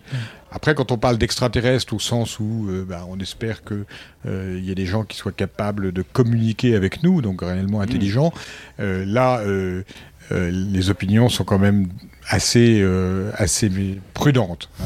Euh, Autant beaucoup de gens pensent que oui, des bactéries ailleurs, il doit bien en avoir. euh, autant, euh, bah, quand même, il faut comprendre que, euh, par exemple, les extraterrestres, et si nous, nous sommes nous-mêmes nos propres extraterrestres, on a inventé par exemple la radio, ça fait à peine 100 ans. hein. Donc euh, c'est tout récent. Donc si d'autres civilisations existent et qu'ils n'ont pas encore inventé la radio, on va avoir du mal à communiquer. Oui, puis, Voilà. puis ce qu'il faut bien se rendre compte, euh, c'est que pour arriver jusqu'à nous, enfin une espèce intelligente, on va dire ça, il y a toute une évolution. C'est-à-dire que les premières espèces euh, vivantes étaient des micro-organismes, des bactéries, et derrière, il a fallu évoluer pour arriver jusqu'à nous, et ça, ça demande des millions, des milliards d'années. D'accord? Et le fait d'arriver jusqu'à nous, il y a plein d'événements, euh, ce qu'on appelle nous en contingence ou hasard plus communément, qui font que c'est pas du tout sûr qu'on arrive à une vie intelligente dans d'autres environnements. À de la vie peut-être, une vie intelligente, ça c'est autre Bon, alors, chose. c'est- déjà, il faudrait recadrer le fait que lorsqu'on parle de vie extraterrestre, on parle de vie. Comment vous, vous définissez la vie? Bah, euh, ça, c'est la grande question. Hmm. C'est la grande question. Comment est-ce qu'on définit la vie? C'est-à-dire que, en effet, on peut partir de ce qui existe évidemment, de ce qu'on connaît, donc euh, au niveau de la vie terrestre. hein, et donc l'idée, c'est si on regarde la vie terrestre, vous avez besoin de quoi? Vous avez besoin de matière. Simplifiant, hein, de matière, d'énergie, vous associez les deux, et puis peut-être que vous allez pouvoir avoir euh, l'émergence d'une vie. D'accord? C'est souvent, c'est- un peu sur ce, ce qu'on travaille avec Louis. C'est-à-dire que la question, c'est de se dire, euh, souvent, suivant les disciplines, euh, par exemple les astros, ils, ils voient de la matière organique partout dans l'univers, on en forme partout, la, ba- la- la- la- la chimie basée sur le carbone. Et donc, euh, parce que vous avez cette chimie qui est répandue partout dans l'univers, à partir de là, la vie peut être présente partout dans l'univers. Alors, moi, ce que j'aime bien euh, dire au départ, c'est quand même que la vie, c'est un ensemble de conditions qui permettent quand même de créer de l'ordre. Et euh, c'est ce qu'on appelle souvent de l'auto-organisation, euh, alors qu'il faut bien comprendre qu'en général, la na- nature a pas mal tendance à créer du désordre. Quand vous laissez un système un peu abandonné à lui-même, il va finir de plus en plus chaotiquement, d'une certaine manière. Donc, c'est la création de l'ordre, la, la possibilité... Une entité qui, créait, qui serait en, en capacité de créer de l'ordre. Absolument, mais, son euh, mais de manière, et je dirais de manière euh, effectivement naturelle, hein, c'est-à-dire Mmh. euh, il ne s'agit pas ici d'être créationniste Mmh. ou autre, mais euh, effectivement, euh, l'idée, alors je pense que ce qui est important à retenir, c'est que lorsqu'on regarde la filiation euh, de tous les organismes terrestres, alors là quand je dis tous les organismes, c'est vraiment euh, les animaux, les, Les plantes, plantes, les ouais. bactéries dont on a parlé tout à l'heure, eh bien, euh, il y a, euh, c'est tout de même basé euh, sur un code génétique, euh, et ce code génétique, il est le même chez tous les êtres vivants. Alors, bien entendu, euh, le code génétique d'une bactérie est plus simple que le nôtre, mais n'empêche que c'est euh, la même organisation. Et donc, en fait, il y a une filiation qui euh, va remonter vers, en quelque sorte, un monde où euh, les choses étaient beaucoup plus simples et où on n'avait pas encore réellement la vie. Et donc on passe en fait de la production de molécules organiques, là on parle vraiment de Mhm. l'organique. Alors une molécule organique pour euh, juste que- Oui, à base de carbone. Carbone, hydrogène, carbone. oxygène, Alors, azote. Ce qui est extrêmement important par rapport à l'astrophysique, là, pour, nos auditeurs chimistes. C'est Voilà. c'est- c'est une, c'est une recette à partir de laquelle on peut, Voilà. on peut, on peut Parce que recréer si vous parlez que de carbone, euh, ce n'est pas forcément. Vous avez des matériaux qui sont faits que de carbone, qui ne Mhm. sont pas diamant. organiques. Oui. Par exemple, le diamant, c'est un peu terrible, oui. Voilà, exactement. Le diamant, euh, c'est un peu dur pour les dents. Mais les vivants l'aiment bien. les vivants l'aiment bien, voilà, c'est ça. Mais euh, voilà, donc il faut autre chose que le carbone, hein, et notamment ce qu'on appelle, il y a d'autres atomes qui sont euh, l'hydrogène, l'oxygène, l'azote, hein, ce qui constitue en fait les molécules du vivant, qui nous, les protéines qu'on appelle, ou, ou par exemple plus communément l'ADN, qui est bien connu, enfin plus connu peut-être que les protéines, sont constitués de ces différents atomes. Le carbone seul n'est pas suffisant pour dire qu'on fait de la chimie organique en tant que telle. J'ai voulu aj- ajouter une petite chose qui vient là pour le coup de, l'astrophysique, c'est que euh, c'est assez surprenant de voir tout de même que euh, si on prend les éléments qui constituent, alors on a parlé de l'ADN, de l'ARN, tout ça c'est ce qu'on appelle le code génétique, les protéines aussi. euh, enfin, je dire, les protéines, c'est c'est vraiment notre euh, notre euh, notre viande ouais. entre, entre guillemets. Tout ça, c'est formé de carbone, d'oxygène, de soufre, d'azote, de phosphore, d'hydrogène, parce qu'il y a toujours beaucoup d'hydrogène partout, euh, et c'est tout. C'est-à-dire que c'est euh, les seuls éléments qui rentrent dans le système. Or, il se trouve que ces éléments sont quand même les éléments de très loin les plus abondants synthétisés dans les étoiles. Donc, il y a quand même... euh, Il y en a partout dans, dans, dans l'espace. Alors, le et il y en a partout Il y en a partout, mais euh, Ouais, on n'arrive pas à les, Voilà. à les retrouver rassemblés comme, euh, comme, comme chez nous. Quoi. si, ah si, si, si, si, si, c'est-à-dire que par exemple, si vous prenez euh, la matière d'une météorite, alors c'est quoi une météorite? C'est ou- c'est c'est un résidu d'astéroïdes ou de comètes qu'on retrouve sur Terre. Et bien, si vous faites l'analyse de, de- de ces objets-là, vous allez trouver de la matière organique. Euh, par exemple, des, ce qu'on appelle des acides aminés, qui Ouais. sont des petites molécules, vous les assemblez, vous formez des protéines, et bien on en trouve dans les météorites. Mais il faut faire attention, c'est-à-dire qu'il faut faire attention à ne pas créer une filiation qui n'existe pas, c'est-à-dire de se dire parce que j'ai des acides aminés dans les météorites, oh ça veut dire tout de suite que c'est euh, ceux-là qui ont été utilisés pour former euh, les objets qui nous forment, enfin les molécules qui nous forment. Donc c'est ça, c'est ce point-là. Souvent il y a un raccourci qui est fait entre se dire bah, je trouve de la matière organique qui peut en effet se retrouver chez nous dans les êtres vivants sur les comètes et les astéroïdes et de se dire parce que j'ai de la matière organique bah, finalement que je trouve partout dans l'univers la, la vie est répandue partout dans l'univers Ouais, là, il c'est manque pas une partie de forcément la le recette, cas quoi. Ouais, ouais. Pardon Il manque une partie de la recette, en fait. C'est l'énergie et l'environnement. Oui, c'est Et ça qui est important Attention, c'est pas tant qu'il manque vraiment la recette, mais Mhm. c'est euh, euh, c'est beaucoup plus euh, euh, sûr que ça. À l'heure actuelle, on n'a pas une description euh, vraiment précise du passage de l'inerte au vivant. C'est ça. Quelque part, vous avez de la matière inerte. Oui, c'est ça. Euh, si je vous donne des acides aminés, des sucres, des. Comment on des- passe de la matière à un être Si on, touille tout ça, euh, on, on sait bien qu'on fera rien de vivant.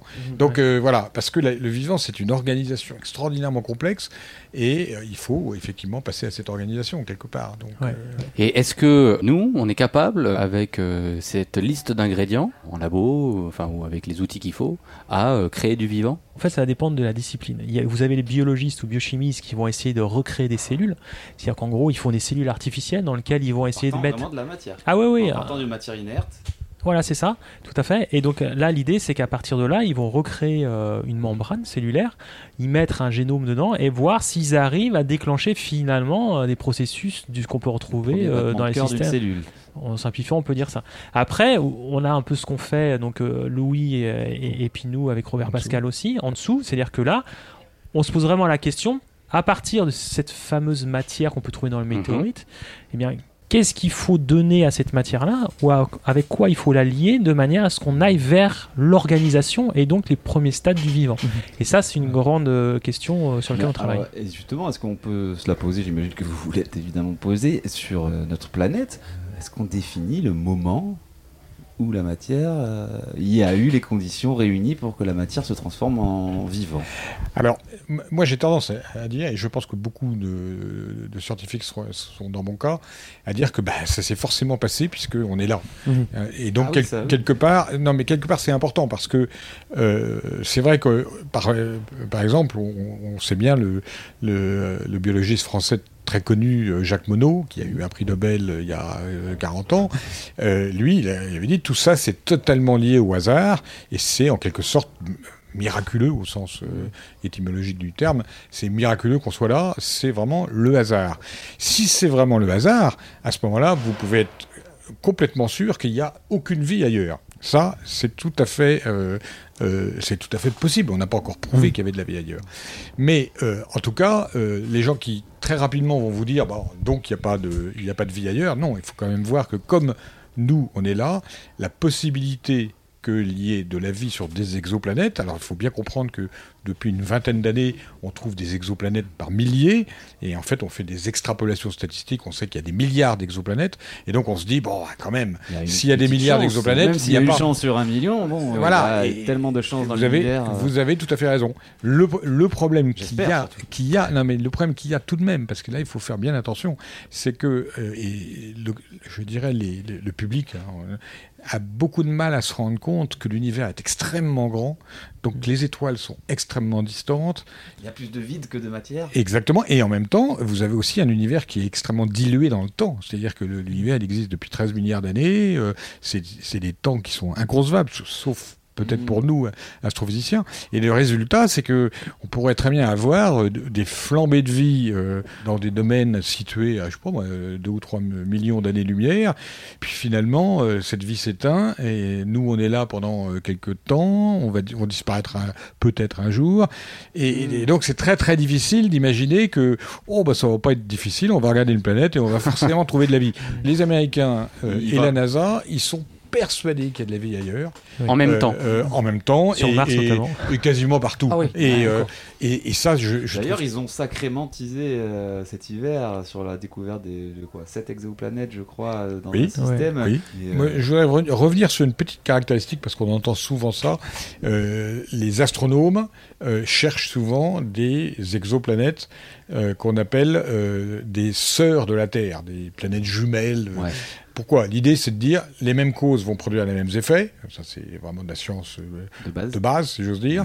Euh, et donc, si, voilà. Et donc, si on trouve une planète qui ressemble à la Terre comme une sœur, entre guillemets, euh, on, va, euh, on va forcément avoir de la vie dessus. Ben, il y a un gros problème, parce que Vénus, euh, c'est tout à fait une sœur de la Terre, c'est la même masse, c'est formé quasiment au même endroit, euh, avec les mêmes matériaux. Bon, Vénus, il fait 500 degrés à la surface de Vénus, il n'y a certainement pas de vie sur Vénus. Oui, mais ce qu'on ce qu'on appelle une exoplanète, c'est quand même. euh, Il y, y a plus de propriétés proches de, de- de la Terre, non? Pas du tout, du tout. Non. On en- Oh, on- non, non, mais on n'en sait rien. Et, et un des gros problèmes, c'est que justement, l'évolution d'une planète, c'est une évolution qui est là aussi liée à une, à une complexité des processus qui n'est pas maîtrisée entièrement par, euh, par les, même par les géologues ou par les astrophysiciens, par les planétologues. C'est pour ça qu'on fait ce qu'on appelle de la planétologie comparée. On essaie de comprendre pourquoi Vénus est aussi chaud. euh, pourquoi Mars est aussi froide euh, Je veux dire, voilà. Et, en fait, c'est quand même des planètes qui ont été toutes formées au même moment euh, dans une région plutôt sympa et accessible. Bah, Il y a de la vie, il n'y en a que sur Terre. hein. On a des collègues au, LAM, au la- laboratoire d'astrophysique de Marseille, qui eux aussi euh, sont dans la détection des exoplanètes et en fait ils, ils font des modélisations de l'environnement et en fait suivant les paramètres qu'on met, la plupart du temps on peut avoir l'environnement qu'on veut. Ça peut être des planètes océans, ça peut être des planètes totalement désertes. Donc voilà. C'est-à-dire On- selon on- les paramètres. euh, C'est-à-dire qu'on- que de qu'on met dans le modèle pour déterminer euh, l'environnement, l'atmosphère qu'il peut y avoir sur ces, par rapport à la distance et tout ça. Donc en fait c'est très difficile. On peut voir détecter des exoplanètes à telle distance d'une étoile et puis donc avec la masse qui pourrait être celle de la Terre, donc on se rapproche. euh, d'une sœur entre guillemets de la Terre, données, mais après on n'a pas c'est, assez euh, ils n'arrivent pas encore à voir Mhm. exactement ce qu'il y a dans l'atmosphère et tout ça, c'est très très compliqué. Donc de là à dire que c'est habitable, et encore plus qu'il y a de la vie dessus, on en est à mon avis très très loin. Il y a, donc il y a deux modes de, de pensée, donc le, le modèle américain et le modèle euh, quoi, plus européen, c'est Français, monsieur. Français. Non, je- européen, je, européen, ouais, je, on- je on- dirais pas français. Je pense que les Européens, euh, c'est c'est un- une question très culturelle. hein. Mhm. Euh, les Européens, euh, c'est quand même des cultures qui sont très anciennes et qui sont euh, en fait euh, beaucoup plus euh, sceptiques et, Pragmatiques, ouais. peut-être pragmatiques, euh, alors que les Américains ont un peu l'enthousiasme de- de- des pionniers. Ouais, il, y a toujours, grandeurs. il y a toujours cette même mentalité. Euh, donc c'est quand même, euh, voilà, par exemple, on assimile beaucoup aux États-Unis l'eau liquide. hein, on- là, on le voit beaucoup dans les communiqués de la NASA. Ah, ça y est, on trouve de l'eau liquide, donc il y a de la vie.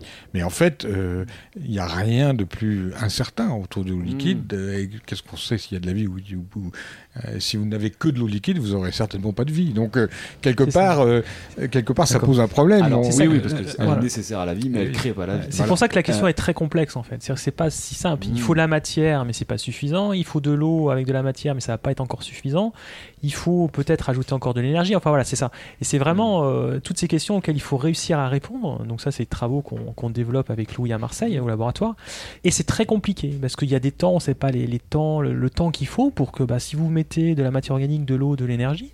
Quel temps il va me falloir pour voir ces systèmes apparaître Alors pas la vie en tant que telle, hein, attention, je parle pas d'une petite cellule, mais même les systèmes chimiques qui étaient, qui étaient avant la vie. Et, et tout ça, c'est vraiment des, des questions, et ben même pour nous en laboratoire, qui sont très difficiles de, de répondre euh, instantanément comme ça. quoi. Justement, là, on, s'est- on est parti très loin, à des années-lumière même euh, de la planète. Et si on recentre un peu le viseur sur, euh, sur, sur la planète Terre, on, on peut dire qu'il y a une première euh, cellule vivante qui est apparue un jour, qu'un- un, ancêtre, Alors- je sais pas. euh, Alors, alors, ce qu'il faut, ce qu'il faut bien comprendre, d'abord, c'est qu'on connaît l'âge de formation de la Terre, 4,5 milliards d'années, et ça, c'est quelque chose qui est extrêmement bien établi. L'âge de la Terre est- 4,5 est milliards d'années. En même temps que le Soleil, tout ça, Voilà. et, et que les autres planètes d'ailleurs, tout est apparu quasiment en même temps. Bon, ça c'est la première chose. La deuxième chose, c'est qu'on sait que sur la Terre, euh, on avait des conditions dans lesquelles il y avait déjà de l'eau liquide à à peu près 4,2 milliards d'années. Donc, Ah, en, simplement 300 millions d'années, on arrive à une planète, parce que la planète était très chaude, la planète s'est refroidie assez rapidement, il y avait un soleil qui était en principe un peu plus faible que maintenant, donc euh, la planète s'est euh, effectivement refroidie, l'eau s'est condensée, c'est un fait qu'on a besoin d'eau liquide pour euh, faire évoluer de la chimie dite euh, prébiotique. Après, il y a un moment de, de- de très grande solitude, si j'ose dire, parce que vous avez un problème, vous n'avez pas de traces géologiques aussi anciennes. Il y en a, il y en a très peu. Il y a des, tr- des traces géologiques dans ce qu'on appelle des zircons, qui, qui, euh, qui sont des espèces de... C'est pas des diamants, les zircons, mais ça ressemble un petit peu à des diamants, dans lesquels on sait qu'on peut mesurer des propriétés qui sont liées à l'eau liquide. C'est pour ça qu'on sait qu'à 4,2 milliards d'années, il y avait de l'eau liquide. C'est les- c'est les objets les plus Les vieux qu'on puisse trouver Voilà, exact, alors exactement. Après, si vous voulez des roches sédimentaires, les roches sé- sédimentaires les plus anciennes, malheureusement, ont 3,8 milliards d'années. Mm. Donc ça, ça fait quand même, hein, parce que là, on est en train de jouer avec les, les centaines de millions d'années. Allez, je vous l'arrondis à 3 Voilà, ça donc va. de 4,2 à 3,8, on ne sait quasiment rien. Et à 3,8, on commence à voir des choses qu'on interprète comme peut-être les premières cellules. Ouais. Hein. Et les, les stromatolites, c'est quand ça? Alors, et le stromatolite, c'est 2,5 milliards d'années. C'est bien Alors, ça, c'est alors bien la première Alors, cellule, on a des- 3, le- l'apparition du vivant On a des traces de ça. sur la planète Oui. Terre est estimée à il Oui. y a 3,8 3,8 milliards d'années. Alors attention, euh, parce que là, on Ça parle pas mal de Les traces, les, les traces ce de vie est évoluées. Mais attention, Il faut bien tout voir, le hein, monde n'est pas d'accord avec ça. Je crois que tout le monde devient d'accord avec les premières cellules à 3,3 milliards d'années. Et la question, justement, c'est ce gap-là, finalement, dans ce temps qui est flou pour nous, c'est la recherche, justement, c'est là où les chimistes, avec les géologues, vont essayer de comprendre l'environnement de la Terre, essayer de comprendre quelles sont les conditions, et puis quelles sont les étapes qui ont mené à ces cellules-là, en fait. Et il y a, y tout ce qu'on appelle, du coup, la chimie prébiotique, c'est la chimie qui s'est passée avant l'apparition de la vie. Ça, c'est tout un champ de recherche qui essaye de comprendre, eh bien, comment, toujours on revient à cette matière inerte là, comment cette matière a pu s'organiser et mener vers ces premières cellules là. Et donc, on a un gap de combien de quoi de de- d'un milliard d'années, 500 millions. Bon, un milliard, c'est un peu exagéré. Je dirais non. 500 millions 500 millions, arrête, 500 millions d'années. mine de 500 rien, millions d'années dans lequel on avait les conditions. long, ouais. Et le problème, c'est qu'on ne sait pas du tout quel temps il a fallu pour les premiers systèmes, je veux dire, chimiques, Mhm. qui sont pas encore des systèmes vivants, mais les, vraiment les premiers systèmes qui vont évoluer vers le vivant. Et ben, on ne sait pas quel temps il aura Et fallu pour émerger. de, Quoi. de, de- de quelle euh, entité biologique on parle de vivant? C'est-à-dire c'est la cellule. C'est à partir de là qu'on commence à parler vivant. Pour moi, c'est un problème d'observateur. Le biologiste va vous dire qu'il faut une cellule, le chimiste va vous dire qu'il faut un système chimique bien particulier ayant certaines propriétés qui ressemblent à celles du vivant. Et le physicien, là, peut-être tu peux plus parler si tu as une autre, euh, toi, Louis. Oui, mais- euh, euh, encore que j'ajouterais tout de même au, au niveau de la chimie, qu'on est capable d'avoir des molécules qui soient capables de se répliquer elles-mêmes. C'est ce qu'on Mm. appelle des réplicateurs, en fait. Oui, c'est ça. Bah, c'est la propriété spécifique des. des Et les cellules se répliquent elles-mêmes, effectivement. Donc ça, c'est l'aspect encore chimique. Et pour moi, sur l'aspect physique, c'est toujours euh, des systèmes qui commencent à s'organiser. Euh, On, on dit donc des systèmes qui sont hors de l'équilibre thermodynamique. Mhm. Parce que l'équilibre thermodynamique vous amène toujours vers, vers le désordre. En, en Enfin, gros, c'est voilà. l'équilibre thermodynamique, c'est la mort. D'accord? C'est un système où, en gros, vous avez euh, un équilibre. Vous allez vous décomposer. comme ça, ça fait un peu peur, hein, Ouais, je ouais, c'est ça, mais c'est ce qu'il faut bien voir. C'est qu'on va que- parler de thermodynamique, je vais partir en courant. Non, voilà. mais, mais la chimie, on est des éléments chimiques. Il faut bien se rendre compte de ça. Sauf qu'on a des processus chimiques qui sont bien particuliers. D'accord Qui sont différents de la chimie classique. Donc, nous, la thermodynamique, pour faire simple, bah, en gros, quand quelqu'un ou un organisme vivant meurt, il se décompose, il revient à ce qu'on appelle en chimie l'équilibre thermodynamique. Nous, la particularité, c'est qu'on mange tous les jours, on a de l'énergie, d'accord On reçoit l'énergie, on excrète quelque chose. Et l'idée, c'est ce qui nous permet justement d'être loin de cet équilibre thermodynamique qui, en fait, qui est loin de la mort. D'accord. Ouais. Hein, et ça, c'est, et ça en fait, c'est, c'est l'élément fondamental de la vie. Et l'idée, c'est de se, à partir de la chimie prébiotique, c'est-à-dire comment est-ce qu'à partir des petites molécules qui sont dans la météorite ou les astéroïdes, eh bien, on va réussir à avoir cette propriété-là qui fait qu'on n'est plus finalement mort, mais vivant. D'accord? Ça- ça- là, je viens d'avoir le vertige, là, un peu. Là. Rien que de penser à ça, là, je viens de dire, ok, ouais, il y a quelque chose qui s'est mis en place. Et est attention, on n'est pas du tout dans la croyance ou autre chose. hein. Là, on est vraiment dans la science, ouais. c'est-à-dire que là, c'est Ouais, vraiment la matière qui acquiert une propriété spécifique de par l'environnement dans lequel elle est. Qu'est-ce qu'on sait un peu de cette première cellule euh, J'aimerais bien la connaître un peu mieux. C'est le fameux Lucas, oui. Alors, Lucas, ça veut dire. Ah, il s'appelle Lucas Oui, absolument. Il s'a- il s'appelle pour une raison Mon simple, c'est que Lucas, c'est- Bah, Lucas, c'est vous- un acronyme euh, de Last euh, Unknown Common Ancestor. Alors, unknown, c'est-à-dire qu'on ne sait pas ce que c'est déjà. Le Common- dernier ancêtre commun. Voilà. Et ce qui est intéressant, c'est que, euh, en principe, euh, et c'est pas une, c'est quelque chose qui est toujours relativement valide parce que ça, ça est au niveau de l'hypothèse. Euh, eh bien, toute vie euh, descend de ce fameux Lucas. Donc, ce qui est intéressant, c'est que Darwin avait pressenti que quelque part, si on était aussi convaincu de la génération des espèces euh, et en remontant dans le temps, on allait vers des espèces de plus en plus, on pourrait dire de plus en plus simples. Eh bien, il avait, il avait effectivement supposé qu'à la fin, on finissait par tomber sur une sorte de soupe primordiale dans lequel apparaissait à un moment donné. euh, Notre ancêtre est une soupe. notre ancêtre. Voilà. Grégoire Danger, vous vouliez intervenir Oui, je, je, euh, juste une, je ferai peut-être une petite nuance, c'est-à-dire que euh, les espèces vivantes actuelles ont un ancêtre commun. D'accord Le Lucas. Mais ça ne veut pas dire que le Lucas a été la première espèce vivante qui est apparue sur Terre. Oui, il y a- C'est- lui-même a Il ne faut pas des- croire que c'est un entonnoir et puis Mm. tout arrive à la chimie. euh, C'est le dernier connu. Mais à côté, vous pouviez avoir des milliards d'espèces différentes qui ont été euh, une extinction. C'est exactement Ouais. ce qu'on connaît actuellement sur Terre. Il y a plein d'extinctions d'espèces. Mhm. Et bah à l'époque de Lucas, il y a peut-être un changement de l'en- l'environnement qui fait que c'est lui qui était le mieux adapté et qui après a pu donner toutes ces descendances là. Cas, voilà. Mais il faut bien comprendre ça Mais, que hmm. Lucas n'est pas, euh, c'est pas parce qu'on est tous reliés actuellement à Lucas que c'est l'unique. Et on Mais peut- on peut quand même se dire que Lucas est euh, notre arrière-arrière-grand-père qui- et, et celui également du gabion qui est posé sur le conteneur à côté. C'est ça. En fait, c'est, la c'est, c'est, c'est- c'est- en fait, plante, ils ont euh, tout ce qu'il y a dans cet organisme est partagé par tous les êtres vivants. D'accord. C'est-à-dire que vous simplifiez tout, vous enlevez tout ce qui est différent entre les espèces Mhm. vivantes actuelles, vous retrouvez ça. D'accord. C'est tout ce qui est en commun. D'accord. On- oui, Voilà. tout. Hein. On- je reviens avec l'idée parce qu'on pense souvent aux animaux et tout ça, mais il y a les plantes quoi, Ah, tout. à, à Tout. intégrer dedans. Quoi. De la fourmi, la bactérie, euh, l'être humain, euh, les plantes. Et le Et on, et on sait, géranium. et on sait à quoi euh, ça peut ressembler. On a une, une- pas une photographie, mais Est-ce qu'on sait s'il était On a une vidéo. Est-ce que notre ancêtre commun était Il a été sympa filmé. Est-ce qu'on pourrait le dessiner Est-ce que- qu'on serait capable de le dessiner ou c'est ça c'est carrément exclu parce que c'est Là, pas euh, du moi, tout. je, je laisserai les biologistes.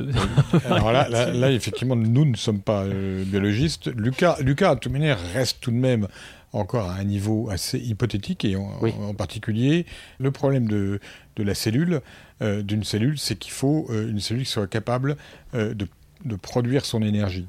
Euh, de manière à devenir autonome, en fait, d'une Mhm. certaine manière. Et euh, donc, euh, effectivement, il y a ce qu'on appelle les mitochondries dans, dans nos cellules, et on pense que dans le Lucas, le- la caractéristique essentielle, c'était la présence des mitochondries.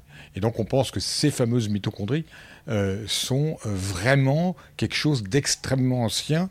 Et effectivement, tous les organismes ont des mitochondries. Effectivement. D'accord. Ah, ce sont des véritables usines à gaz. Au niveau de la complexité euh, moléculaire, c'est inenvisageable que des gens aussi, euh, aussi mal euh, formés que nous, je dirais, on peut pas, on peut pas remonter à des choses aussi complexes. Nous, on est déjà beaucoup en amont de ça. On, Mhm. est, on est en amont à essayer de comprendre à quel moment le système sort de cet équilibre, un certain système sort de cet équilibre, favorise l'apparition de quelques molécules par rapport à des milliers de molécules. Et euh, ce qu'on espère, et c'est là où c'est encourageant, ce qu'on espère, c'est que euh, cet aspect-là puisse se reproduire, euh, puisse être produit en laboratoire et qu'on puisse arriver à en comprendre le fondement. Voilà. Donc là, on essaye de recréer Lucas. En Alors non, non quand même pas parce Oula. que euh, non, Alors, ce qui- ce les biologistes, il y en a, il y en a ce que je vous disais tout à l'heure, par rapport, ils essayent de recréer des cellules, euh, voilà, des, des, des, des cellules qui vont être capables de se répliquer de par elles-mêmes. Mhm. C'est-à-dire, C'est vraiment la main de l'homme qui essaye de recréer quelque chose. quoi. Nous, euh, on n'arrivera Oui. jamais à Lucas. hein. Oui, on, on Ah, est, c'est, très- euh, on est c'est très sûr. très loin de ça. Ouais, est parce qu'il y a toute une évolution. En fait, le, le gros problème, c'est que euh, souvent, on veut essayer de comprendre comment l'être humain, euh, comment est-ce qu'on est arrivé jusqu'à l'être humain, ou tout du moins les mammifères. ça. Le problème, c'est que tout au long de l'évolution de la matière simple qu'il y a dans une comète jusqu'à ce qu'on est nous, il y a toute une série de contingences qu'on appelle du hasard en fait. Euh, alors l'exemple que je prends, euh, c'est souvent celui des dinosaures. Alors c'est peut-être un peu, il y a eu un cataclysme qui a fait que les dinosaures ont disparu et qu'à un moment donné les mammifères, euh, eh bien c'était des petites souris, des trucs comme ça, hein, ont, ont- ont pris le dessus et puis finalement, eh ben, on est arrivé jusqu'à nous, d'accord? Mais s'il n'y avait pas eu le cataclysme pour éliminer les dinosaures, on ne sait pas si l'être humain serait là.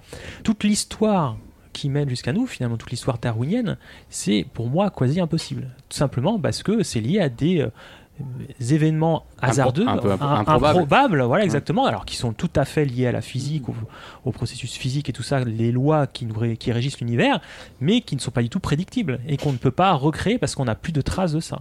Donc comprendre et, et refaire un être humain en labo, si on veut aller jusque-là, c'est est pour moi totalement euh, noter, impossible. C'est que du coup, l'environnement dans lequel est apparue la vie n'est pas du tout le même que l'environnement dans lequel la vie évolue aujourd'hui. Ah, tout à fait. C'est complètement vrai ça. oui. Tout à fait. Rien que l'oxygène. Donc, Par exemple, donc, quand- en- quand- la création de la vie ne pourrait pas euh, advenir aujourd'hui dans l'environnement actuel. Il a fallu un environnement. Déjà, il n'y avait pas d'oxygène. Parce que l'oxygène, c'est une plaie pour la chimie organique. Ah ouais. Ah, c'est vous me Ça bousille tout, en fait. C'est oxy- Voilà, Ouais, qu'on ça appelle oxyde. Ah oui. à oxyde et donc euh, vous ne pouvez pas faire de chimie. Donc, en fait, si vous voulez, euh, à un moment donné, vous avez des, des- des- des- des micro-organismes qui ont euh, relargué de l'oxygène dans, dans l'atmosphère. Donc, du coup, ça a dû tuer toute une partie. Vous avez une extinction énorme des espèces qui étaient présentes. Et à partir de là, vous avez ces fameuses micro-organismes qui ont pris le dessus. Donc, il faut voir que toute l'évolution est liée à une à des bouleversements dans l'environnement Mhm. qui font des extinctions euh, d'espèces énormes et vous avez que quelques euh, organismes qui vont perdurer, ce qui sont les mieux adaptés et continuer à évoluer. Et tout ça, alors ça on sait l'oxygène par, euh, je pense la géologie nous permet de, de voir ça, la géochimie, donc on sait par rapport aux sédiments, enfin ça moi j'y connais pas grand chose là-dedans, mais on arrive à savoir quelles sont les périodes de transition, notamment par les, les strates au niveau des, Mhm. des roches, euh, ce genre de choses-là. Mais voilà, donc, et tout ça, c'est extrêmement difficile d'avoir tous ces événements-là, donc, donc retracer toute l'origine, c'est très difficile. Par contre, comprendre comment le processus est apparu, ça c'est faisable. Et c'est ce qu'on veut faire avec lui. Voilà comment le processus s'est mis en route, vraiment, aux toutes premières processus étapes. qui, qui régit les systèmes vivants, ce qu'on parlait tout à l'heure. Mhm. Et ça, vous, vous pensez que ça, dans un futur proche, c'est quelque chose qu'on on va découvrir ou euh, Vous en êtes où Ouais. Ah, Alors, il- euh, Bah, justement, Allez, pour le on a un Cosmonaut scoop. Club, on a un scoop. Voilà. Un Eh esprit ben, mondial. il- On a, euh, on- alors, euh, il faut, il faut voir que tout ça est, est le fruit d'une réflexion quand même relativement longue.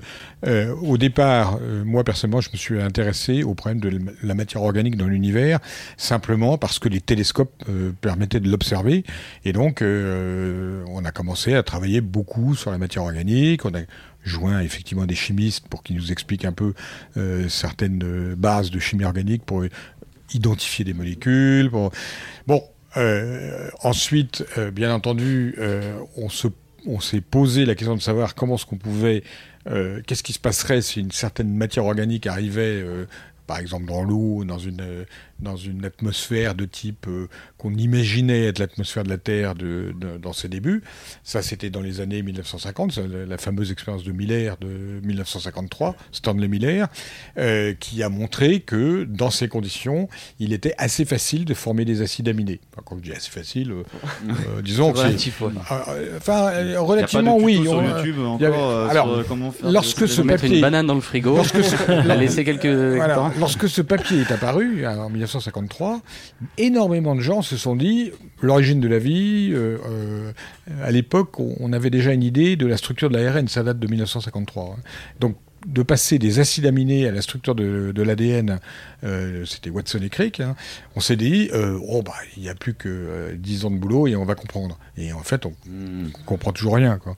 Donc, euh, en fait, on est en train, euh, au- avec Grégoire, de monter effectivement euh, une manip qui s'inspire de Miller, c'est tout à fait vrai, qui s'inspire des molécules détectées dans les météorites, parce que quand même, on a un peu cette idée que les météorites ont dû jouer un, un rôle actif, en quelque sorte, en amenant la chimie, d'une certaine manière. D'accord. Et Terre, en amenant des- voilà. des Et, éléments, euh, pour le coup, de la placer dans une certaine condition qui soit un peu plus évoluée que euh, ce que Miller faisait.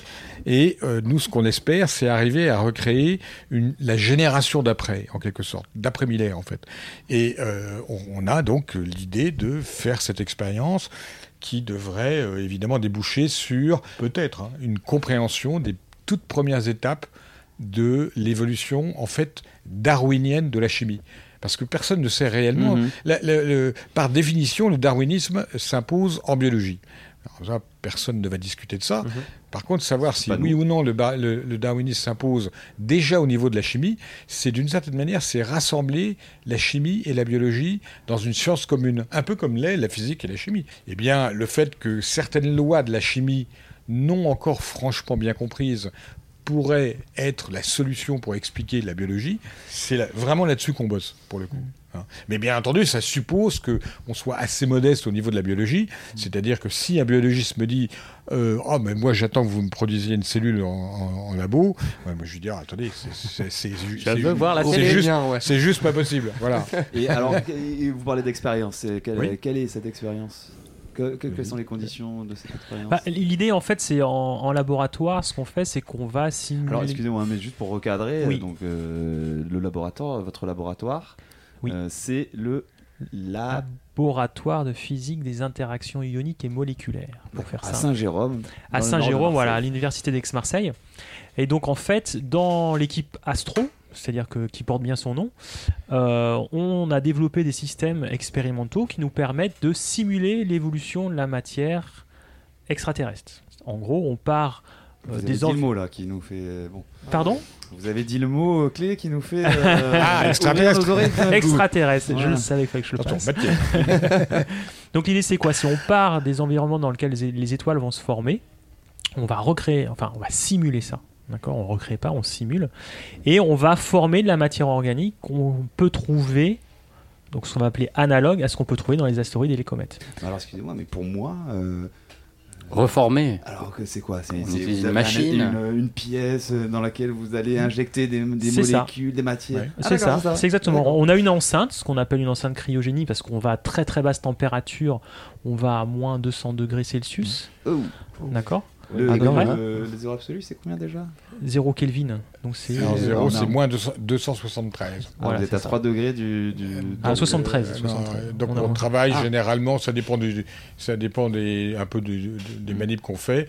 Euh, soit on est à peu près à moins 190 degrés, soit on se met carrément très près du zéro absolu, c'est-à-dire à, à moins 263 degrés. euh, euh, donc on fabrique, en fait dans ce cas-là, on fabrique des glaces, c'est-à-dire des mélanges de euh, d'eau, d'ammoniac, de méthanol, euh, de monoxyde de carbone. Et là où c'est original, si j'ose dire, c'est que ce sont des molécules qui sont observées dans les endroits de formation d'étoiles, endroits de formation d'étoiles dans lesquels les planètes se forment aussi, bien entendu. Mhm. Donc, euh, avec ceci, on illumine avec de l'énergie euh, lumineuse, en fait, simplement, euh, assez costaud. Euh, on illumine cette matière, de glace encore une fois, et cette matière va se transformer en matière organique et va créer, en quelque sorte, euh, naturellement, en fait, elle va créer euh, une matière organique assez complexe dans lequel, bien entendu, on retrouve des acides aminés, des sucres, des bases nucléiques. Alors, sans, sans trop savoir, d'ailleurs, pour être honnête, si ça a vraiment un rapport avec l'origine de la vie. Mais il se trouve tout de même que ces molécules en question, euh, ce qu'on appelle des briques, on en a, on en a quand même besoin pour ensuite fabriquer des, des- ce qu'on pourrait appeler des murs. Et nous, notre idée, c'est là, où peut-être l'analogie est assez sympa, c'est que notre idée, c'est que on sait assez facilement fabriquer ces briques. Miller les, a- les avait déjà fabriquées à l'époque. Nous, ce qu'on voudrait, c'est les organiser en murs. Si on arrive à faire des murs, déjà, on aura une idée de la manière Et dont la matière c'est une manière de dire Bah, c'est la manière de dire que on commence par exemple à fabriquer des peptides très longs, des assemblages de molécules euh, qui vont avoir des propriétés telles qu'elles seront capables par exemple de se répliquer. Elles-mêmes et quelque chose qui se réplique euh, soi-même va se répliquer très vite au détriment d'autres choses, d'autres molécules. Vous n'avez pas peur de. C'est une sorte de sélection de naturelle. une chaîne, une molécule que l'on ne connaît pas. Oh, c'est quand même Pas avoir un- peur. Il n'y a, jamais personne qui a fait une blague en, en cachant un, un poisson, une sardine. Alors, il ouvre, hop, hop, mais qu'est-ce que Tu ferais la blague. Qu'est-ce que c'est On a réussi à créer un poisson. Non, mais c'est. Euh, ouvrir les portes de votre laboratoire. Il y, a- y a- a juste un, un point, c'est parce qu'on on parle, euh, on a dit plusieurs fois complexité. Il faut euh, souvent on peut dire que la, la- la matière organique qui est dans la météorite est très complexe, mais elle est complexe dans sa diversité moléculaire. Pour l'organisme vivant, on peut dire que c'est complexe, mais c'est pas la même chose. C'est complexe dans l'organisation. D'accord? Et en fait, euh, l'idée c'est quoi? C'est que ce qu'on veut montrer, c'est qu'on arrive à organiser le système. On va passer de la diversité moléculaire, la complexité la- par la diversité moléculaire vers la complexité par l'organisation. C'est ça la transition. Et ce qu'on veut comprendre, c'est quels sont les processus, quelles sont les conditions qui vont permettre cette transition-là. D'accord et, et- et souvent, on parle de complexité générale, mais faut- c'est pas la même chose qu'on voit. Hein, C'est c'est vraiment très important. Je là, suis sur- complètement d'accord avec cette définition. Ça, c'est un peu le, ouais, le- le- votre but ultime. euh, C'est ça. Euh, donc c'est une grande pièce. Vous avez une grande pièce qui vous permet de agir sur euh, sur tous ces facteurs-là, de en- la en fait, température. de... Oui, c'est ça, ouais. En de- fait, c'est- c'est une grande pièce. En fait, dans la grande pièce, il y a un petit système. Et c'est Ah. le petit système dans lequel on. C'est euh, quelques. c'est C'est un- 300 litres. hein, C'est un volume de 300 litres, donc c'est pas énorme. Euh, donc, en fait, l'idée, c'est quoi? C'est qu'on va se mettre à très basse pression. La pression dans l'uni- dans l'univers, c'est quoi? 10 13 millibars. hein, tu m'arrêtes, tu sais ça mieux que Le moi, vide, Louis. c'est-à-dire le- le vide. dans le vide, voilà. poussé, Ah, vide il y a très poussé. un petit peu de pression. Toujours. Et- Même dans l'univers, il y a toujours ouais. un petit peu de pression. Ah bah D'accord. oui, il y a pas de le vide n'existe pas. Le vide. Voilà, il y a toujours Oui, il y a de la des matière. particules. Ouais. Enfin, Il y a, oui. Par exemple, le vent solaire. Le, le soleil, il y a plein de le Oui. soleil émet plein de particules dans le milieu interplanétaire, et donc vous n'avez pas un vide. euh, le vide absolu n'existe pas. Hein, donc nous, on va sur Terre, c'est impossible d'avoir la même pression. Le mieux, je crois, c'est 10-11 millibars. Nous, on est entre 10-8 et 10-9. Donc c'est déjà pas mal, mais bon, pour ce qu'on veut faire, ça va être suffisant. Et après, donc, on a un système qui nous permet de refroidir, d'aller à des températures très basses, telles qu'on peut les avoir dans les zones de formation d'étoiles. Donc 20 Kelvin, ce qu'on appelle, ou au moins 263 degrés Celsius. Et c'est là-dessus qu'on va créer une glace, l'irradier, ce qu'on appelle par un rayonnement qui, est- qui représente ce qu'il peut y avoir lorsque une étoile va se former, et puis réchauffer le système lorsque, par exemple, eh bien, vous avez de la matière qui va être proche de l'étoile, qui va se réchauffer, et bien on recrée ça. On resimule ça, pardon. Mhm. Attention, il ne faut pas dire recréer, mais on simule ça. Et à partir de là, eh bien, on va arriver à ce qu'on appelle des analogues de la matière organique extraterrestre, c'est-à-dire qu'on trouve dans les comètes ou les astéroïdes.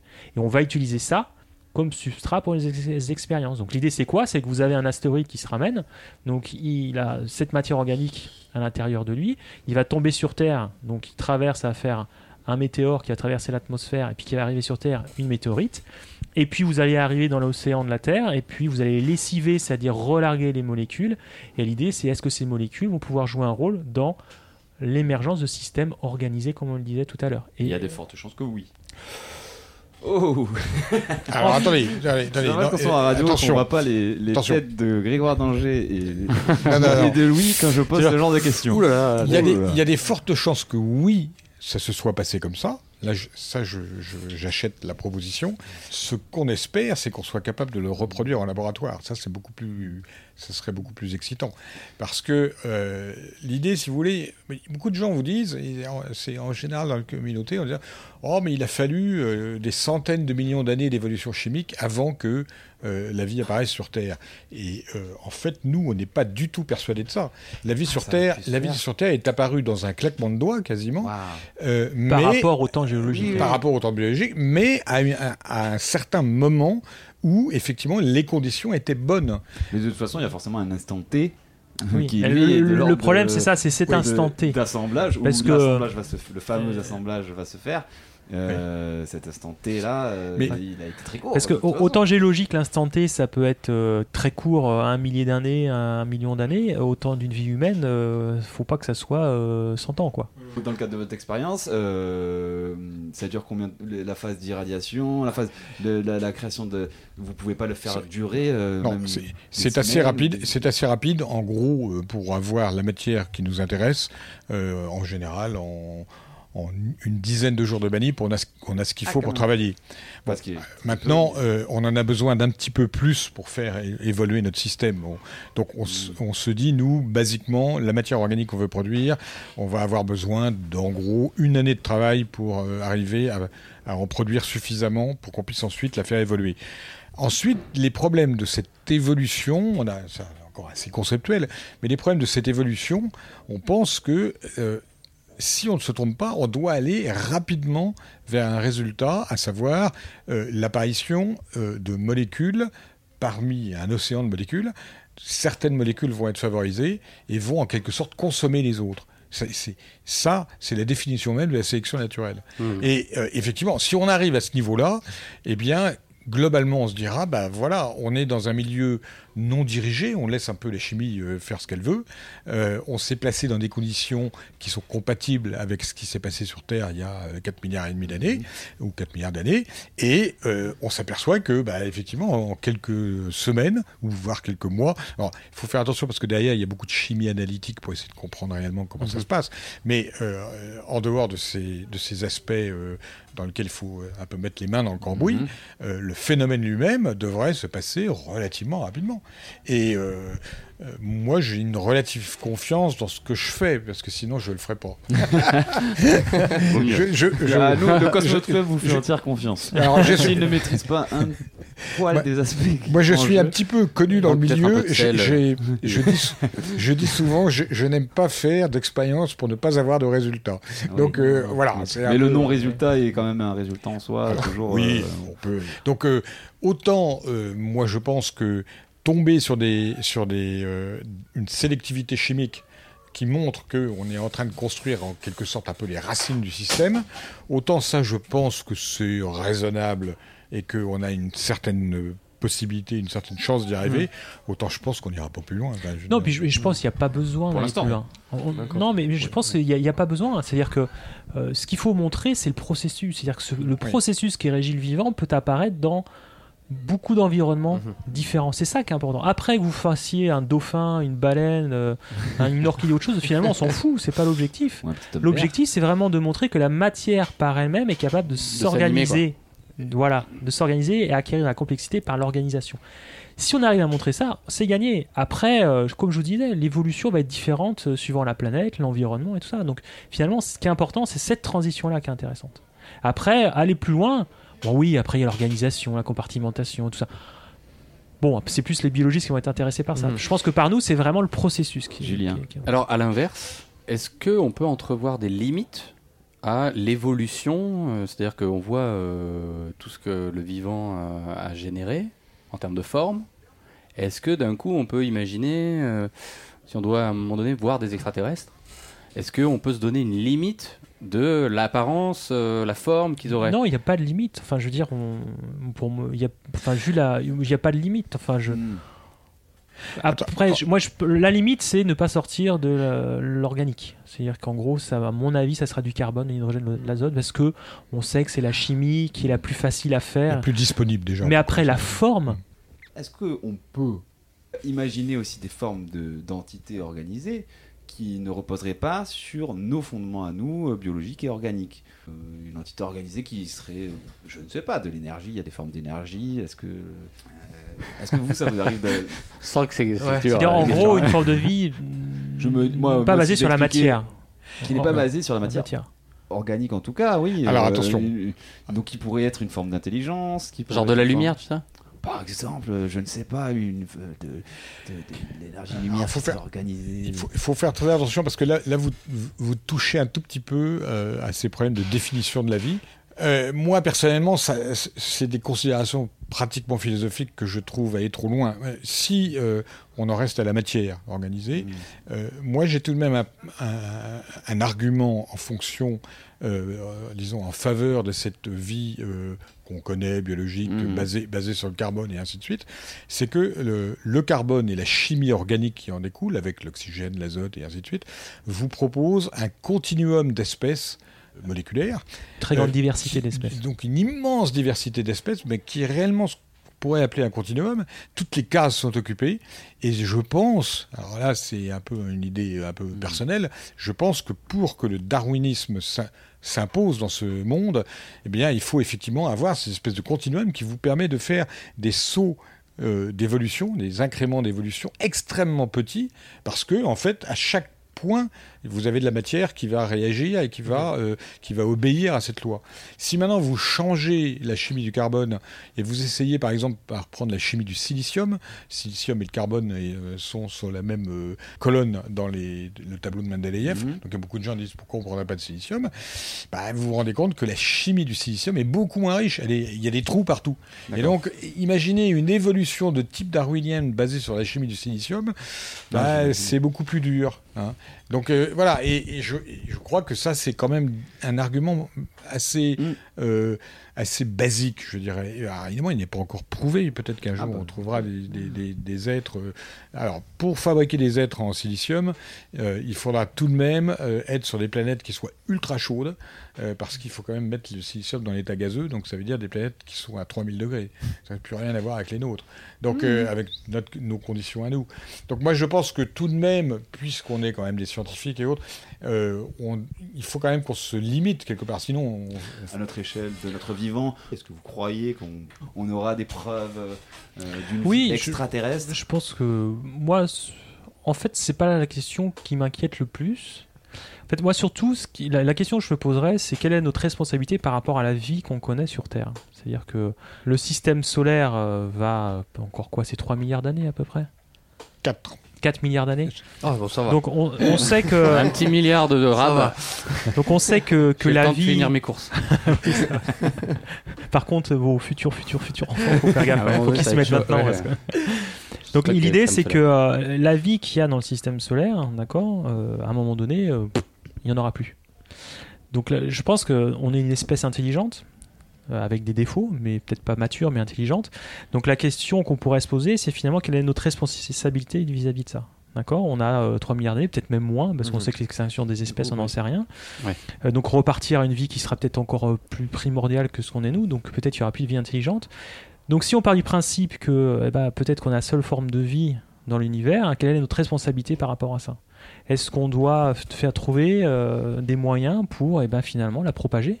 Alors je sais qu'il y a beaucoup sur la protection planétaire, ce genre de choses comme ça, des gens justement qui se disent surtout faut pas mettre euh, d'organismes vivants sur d'autres astres. Bah, moi je pense que c'est plutôt l'inverse. C'est-à-dire qu'il faudrait avoir une réflexion sur le fait de se dire, eh bien finalement, euh, est-ce qu'on ne devrait pas non pas sauver l'être humain, ça n'a rien à voir, mais finalement sauver la vie telle qu'on la connaît ici? Et ça, je pense que c'est une question euh, qui pour de- moi est très de- importante. Et de- que c'est toutes ces recherches qui euh, m'ont me- mené, je dirais, à, à réfléchir à ça. C'est que finalement, comme on est peut-être pas unique, mais finalement très peu répandu, a priori, bah, quelle est notre responsabilité vis-à-vis de ça? Il faudrait peut-être semer des petits Lucas un peu partout dans l'univers. ça paraît, c'est un peu bizarre de dire ça, mais oui, pourquoi pas quoi.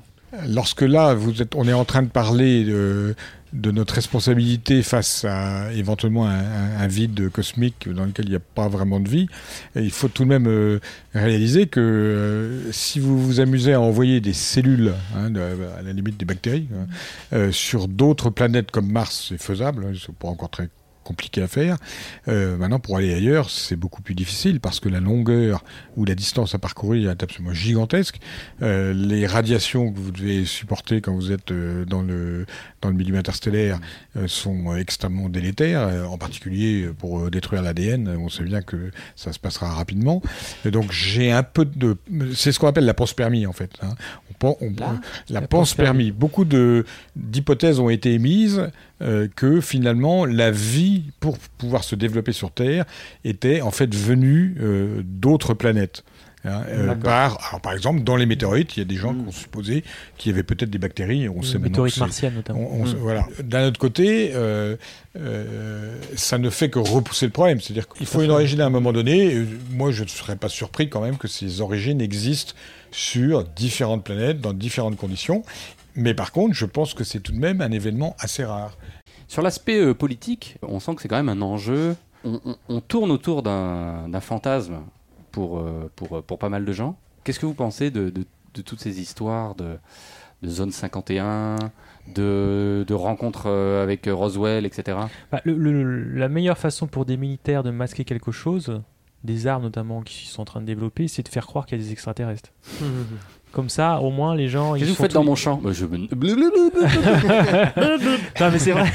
Non, mais sérieusement, c'est plus c'est gros, de se dire que la plus c'est gros. de- non, mais Et les gens, c'est de leur dire qu'il y a des extraterrestres. Ah oui, bah ça, on. Non mais plus c'est gros, plus c'est gros, la preuve et plus ça passe. C'est-à-dire euh, dire que la zone 51, il y a des petits ovaires qui étaient amenés, tout le monde l'a cru, ils ont fait des fakes avec euh, des autopsies et tout ça, et puis et hop, c'était parti. l'homme- de Et- Roswell aussi, c'était. euh, Voilà, c'est ça, Roswell, voilà. tout à fait Donc je veux dire, euh, plus c'est gros et plus, du plus ça même passe. complot à l'envers, si j'ose dire. Voilà. Euh, L'homme de Roswell, c'est pas un extraterrestre. Enfin, je veux dire, c'est absurde.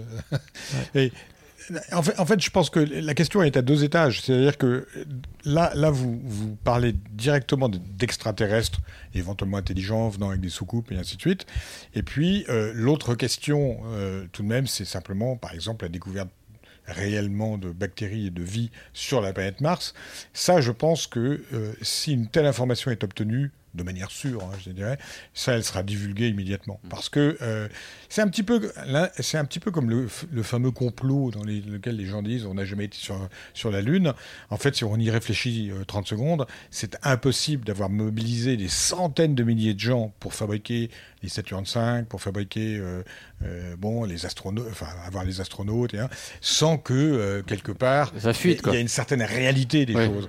Et, euh, et dire que tout ça a été tourné par en studio par Kubrick, euh, euh, c'est impossible de garder un secret de ce type-là. talent quand on voit le donc, résultat. Donc je pense que si on découvre de la vie sur Mars et qu'on en est euh, sûr, pour une raison bien scientifique et tout, ça sera divulgué très vite. Oui, su- surtout que là, par contre, il y a énormément de scientifiques qui sont dans travaillent cette dessus. mission-là. Mhm. Là, les politiciens, alors peut-être qu'il y aura un blackout ou chose, un temps, euh, de Wikileaks. façon à préparer peut-être, oui, ou à préparer la On- on- population. Parce que mine de rien, Ça peut si- faire si- quelque chose au niveau de la- je de la veux dire, population euh, c'est quand même, euh, le- le- si vous prenez la, la- je veux dire, le- la civilisation judéo-chrétienne, les gens sont persuadés que euh, l'être humain a été formé par la main de Dieu. Donc à partir de là, si vous montrez que vous avez des vies sur d'autres systèmes, enfin, on va dire sur d'autres planètes du système solaire, parce que de là on voir ailleurs, c'est euh, en dehors c'est compliqué. Ça va quand même chambouler un Ouais, peu ouais. dans les têtes. Alors Oui, de là enfin- que ce soit la révolution jaune, on n'en est pas là. Mais bon, faut je pense qu'il faut quand même, faut, voilà, c'est pas uniquement un petit science comme ça. Faut, Ouais. Je pense qu'il y a une pré- philosophiquement, philosophiquement, il va Il falloir préparer les des gens comme impacts ça. sociétaux euh, Ah, je à pense, de oui. telles révélations. Rien que de par la position que se donne l'être humain. Mmh. C'est-à-dire l'être humain se croit supérieur à tout, se croit au tête, à la tête de l'évolution, alors que ce, ce n'est pas du tout le cas. On est un animal parmi tant d'autres. Hein, c'est juste qu'on a une capacité d'adaptation, une, une intelligence que nous a conféré l'évolution. Mais voilà, je pense que ça, rien que ça, ça pourrait nous faire du bien, c'est-à-dire de descendre un peu de notre piédestal. Ce serait quelque chose de positif pour vous de découvrir Oui. la vie. euh. Alors on Et passera peut-être par des aspects ça un peu négatifs. euh, aussi à- oui, je pense. travailler dans oui. ce domaine-là. Moi, je pense que l'être humain, c'est une espèce qui a énormément de capacité, mais qui est très immature. Elle a un peu besoin d'un coup de pied dans le cul pour euh, Hmm. faire, les, faire les bons choix. Et Lucas, pourrait nous- Lucas Martien pourrait nous mettre un petit Lucas peu Martien, peut-être, ouais. La chose qui me déstabilise le plus quand je vous entends parler, c'est euh, les notions d'échelle, qu'elles soient Ah, ça, de temps, bien sûr. qu'elles soient de distance. Comment vous abordez ce- cette, cette notion-là de l'échelle, quoi? Oh, Écoutez, euh, oui, quand on, quand on a euh, quand même une formation euh, d'astrophysicien, euh, on est très très vite confronté à ces problèmes.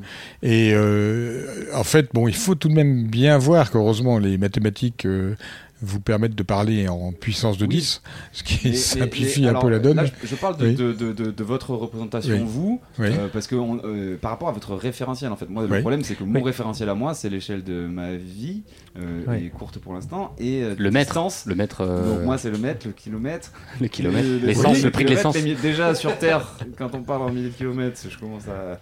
Mais alors, bon, voilà. à l'échelle Oui, enfin, quelque part, il faut se rappeler d'une chose qui est, euh, qui est justement un des mystères de la nature, c'est qu'il se trouve que nos perceptions euh, locales se situent à des échelles à la fois de temps et de distance qui sont intermédiaires entre l'infiniment grand et l'infiniment petit. Mhm.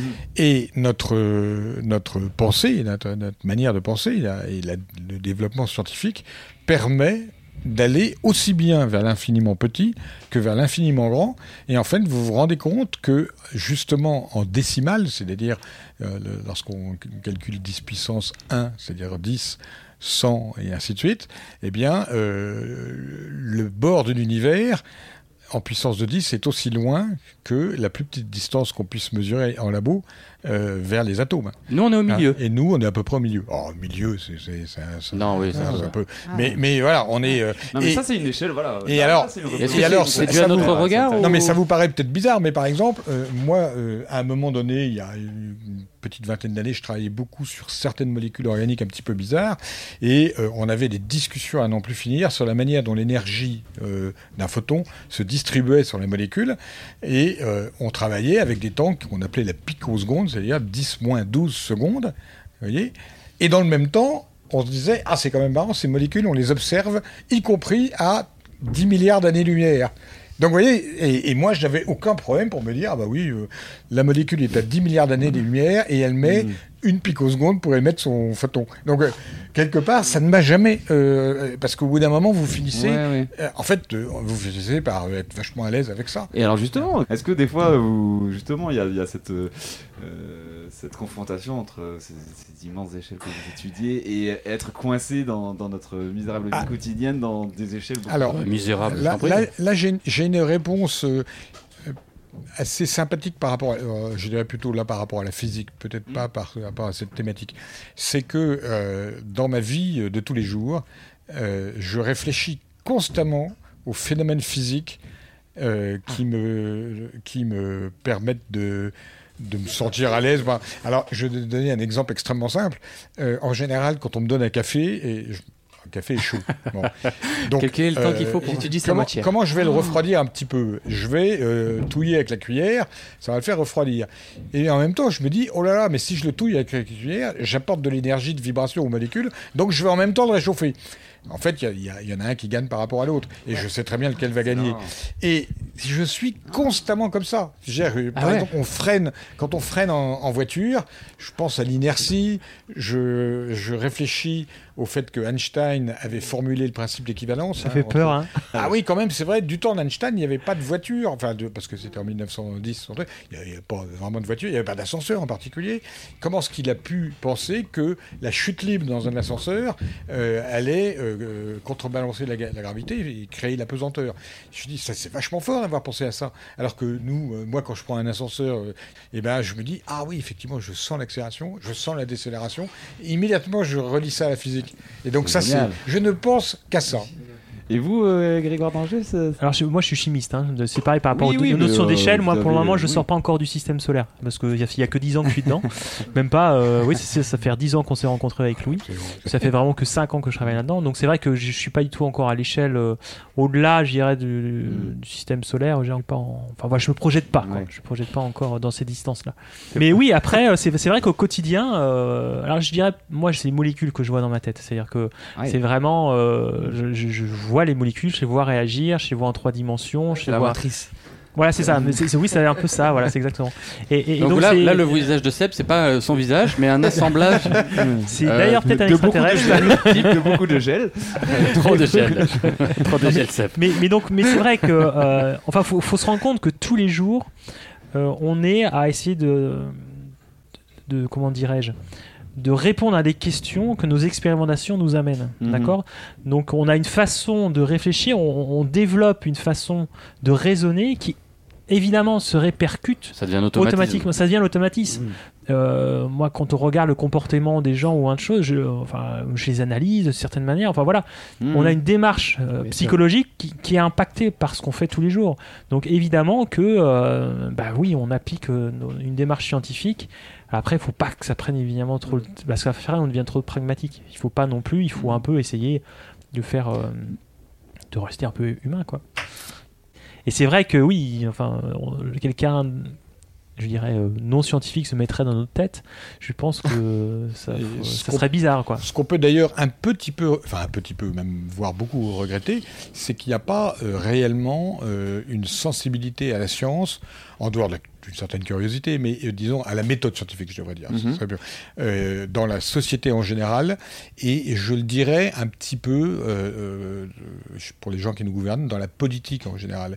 Et ça, ça m'agace beaucoup, parce que on, on voit des ministres qui vous sortent des, des, des trucs sur un plan un peu scientifique, on, sait très bien que c'est complètement aberrant. Nous, en tant que scientifiques, on se dit, mais qu'est-ce que ce gars-là raconte? Donc, euh, ça, c'est très agaçant, parce qu'on se dit, bah, euh, on met des gens à des postes clés, il faut qu'ils soient compétents dans leur domaine. C'est bon.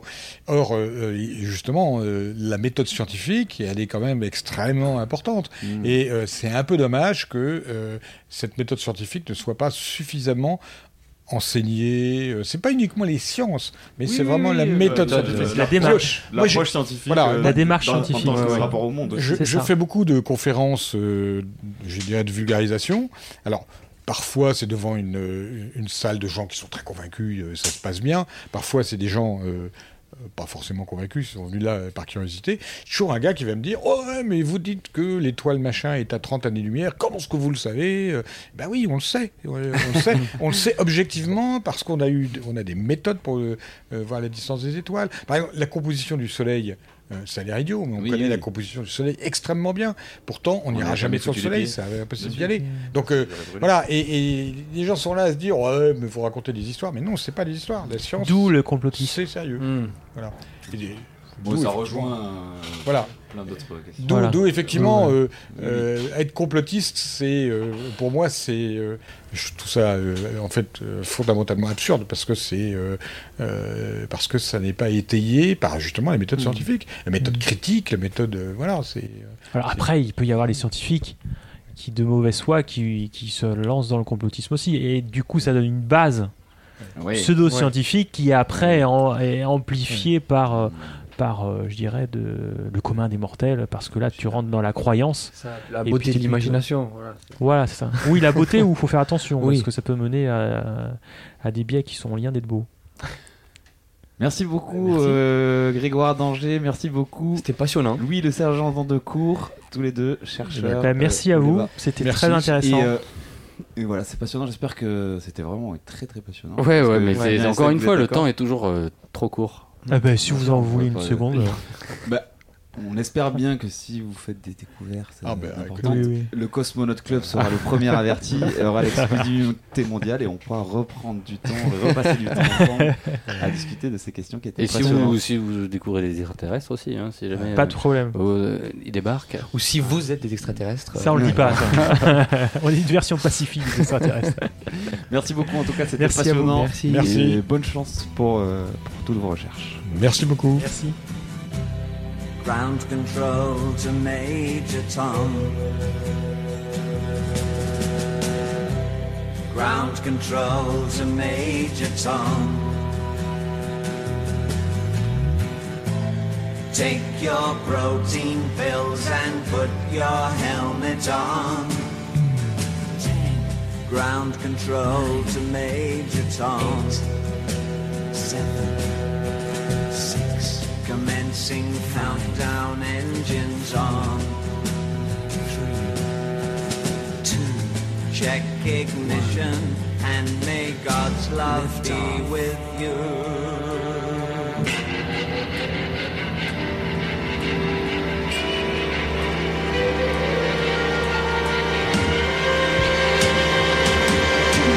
This is ground control to me. Bon alors les gars, c'était comment avec les deux scientifiques Là, c'était très cool.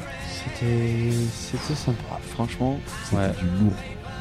On a pris une grosse claque. Ouais, Enfin, moi j'ai pris une grosse claque, mais en tout cas c'était euh, c'était passionnant. hein. Ouais, Passionnant. Euh, Remise en question. On m'avait l'air un peu, ouais, un peu penaud. euh. Après sur la question des extraterrestres, j'avoue qu'ils nous ont pas euh, vendu euh, euh, le- pff, la vie euh, extraterrestre euh, à découvrir sous peu. quoi. Franchement, on n'est pas. euh, On n'est pas sûr, là, du tout. On est moyen dans le délire. Moi, je sais que je regarderai plus du tout les films de SF de la même manière. Ouais. Ouais. Mm. Mais ça, le vertige, c'était un truc qu'on a ressenti, non un peu même. Bah, c'est vrai que toute cette mise en perspective, ça nous, Franchement, ça ouais. nous remet à notre place. Ouais, Ouais, tu trouve, te dis que tu pas grand chose dans, Dans l'univers. très très grand quoi. Ouais. Enfin, pas grand chose, non. comme une pense que- micro-fourmi dans la gigantesque univers. Non, Après, quand- D'ailleurs, euh, je trouve qu'il y a un parallèle à faire avec, euh, avec euh, le Cosmonaut Club dans l'univers du podcast. C'est vrai. C'est beau ce que tu dis. On fait partie d'un très grand, très très grand univers. Exactement. Et on essaye de creuser notre trou. On évolue comme, euh, comme, le, comme le Comme la vivant vie, sur la planète. Mhm. On, On, évolue. prend, on prend contact euh, sans savoir si euh, on nous reçoit. C'est vrai. Exactement. C'est vrai. Ouais. On tente des, des contacts, mais voilà, on sait pas si ça touche le, un public extra. Extra. Podcastien. Ouais. Et.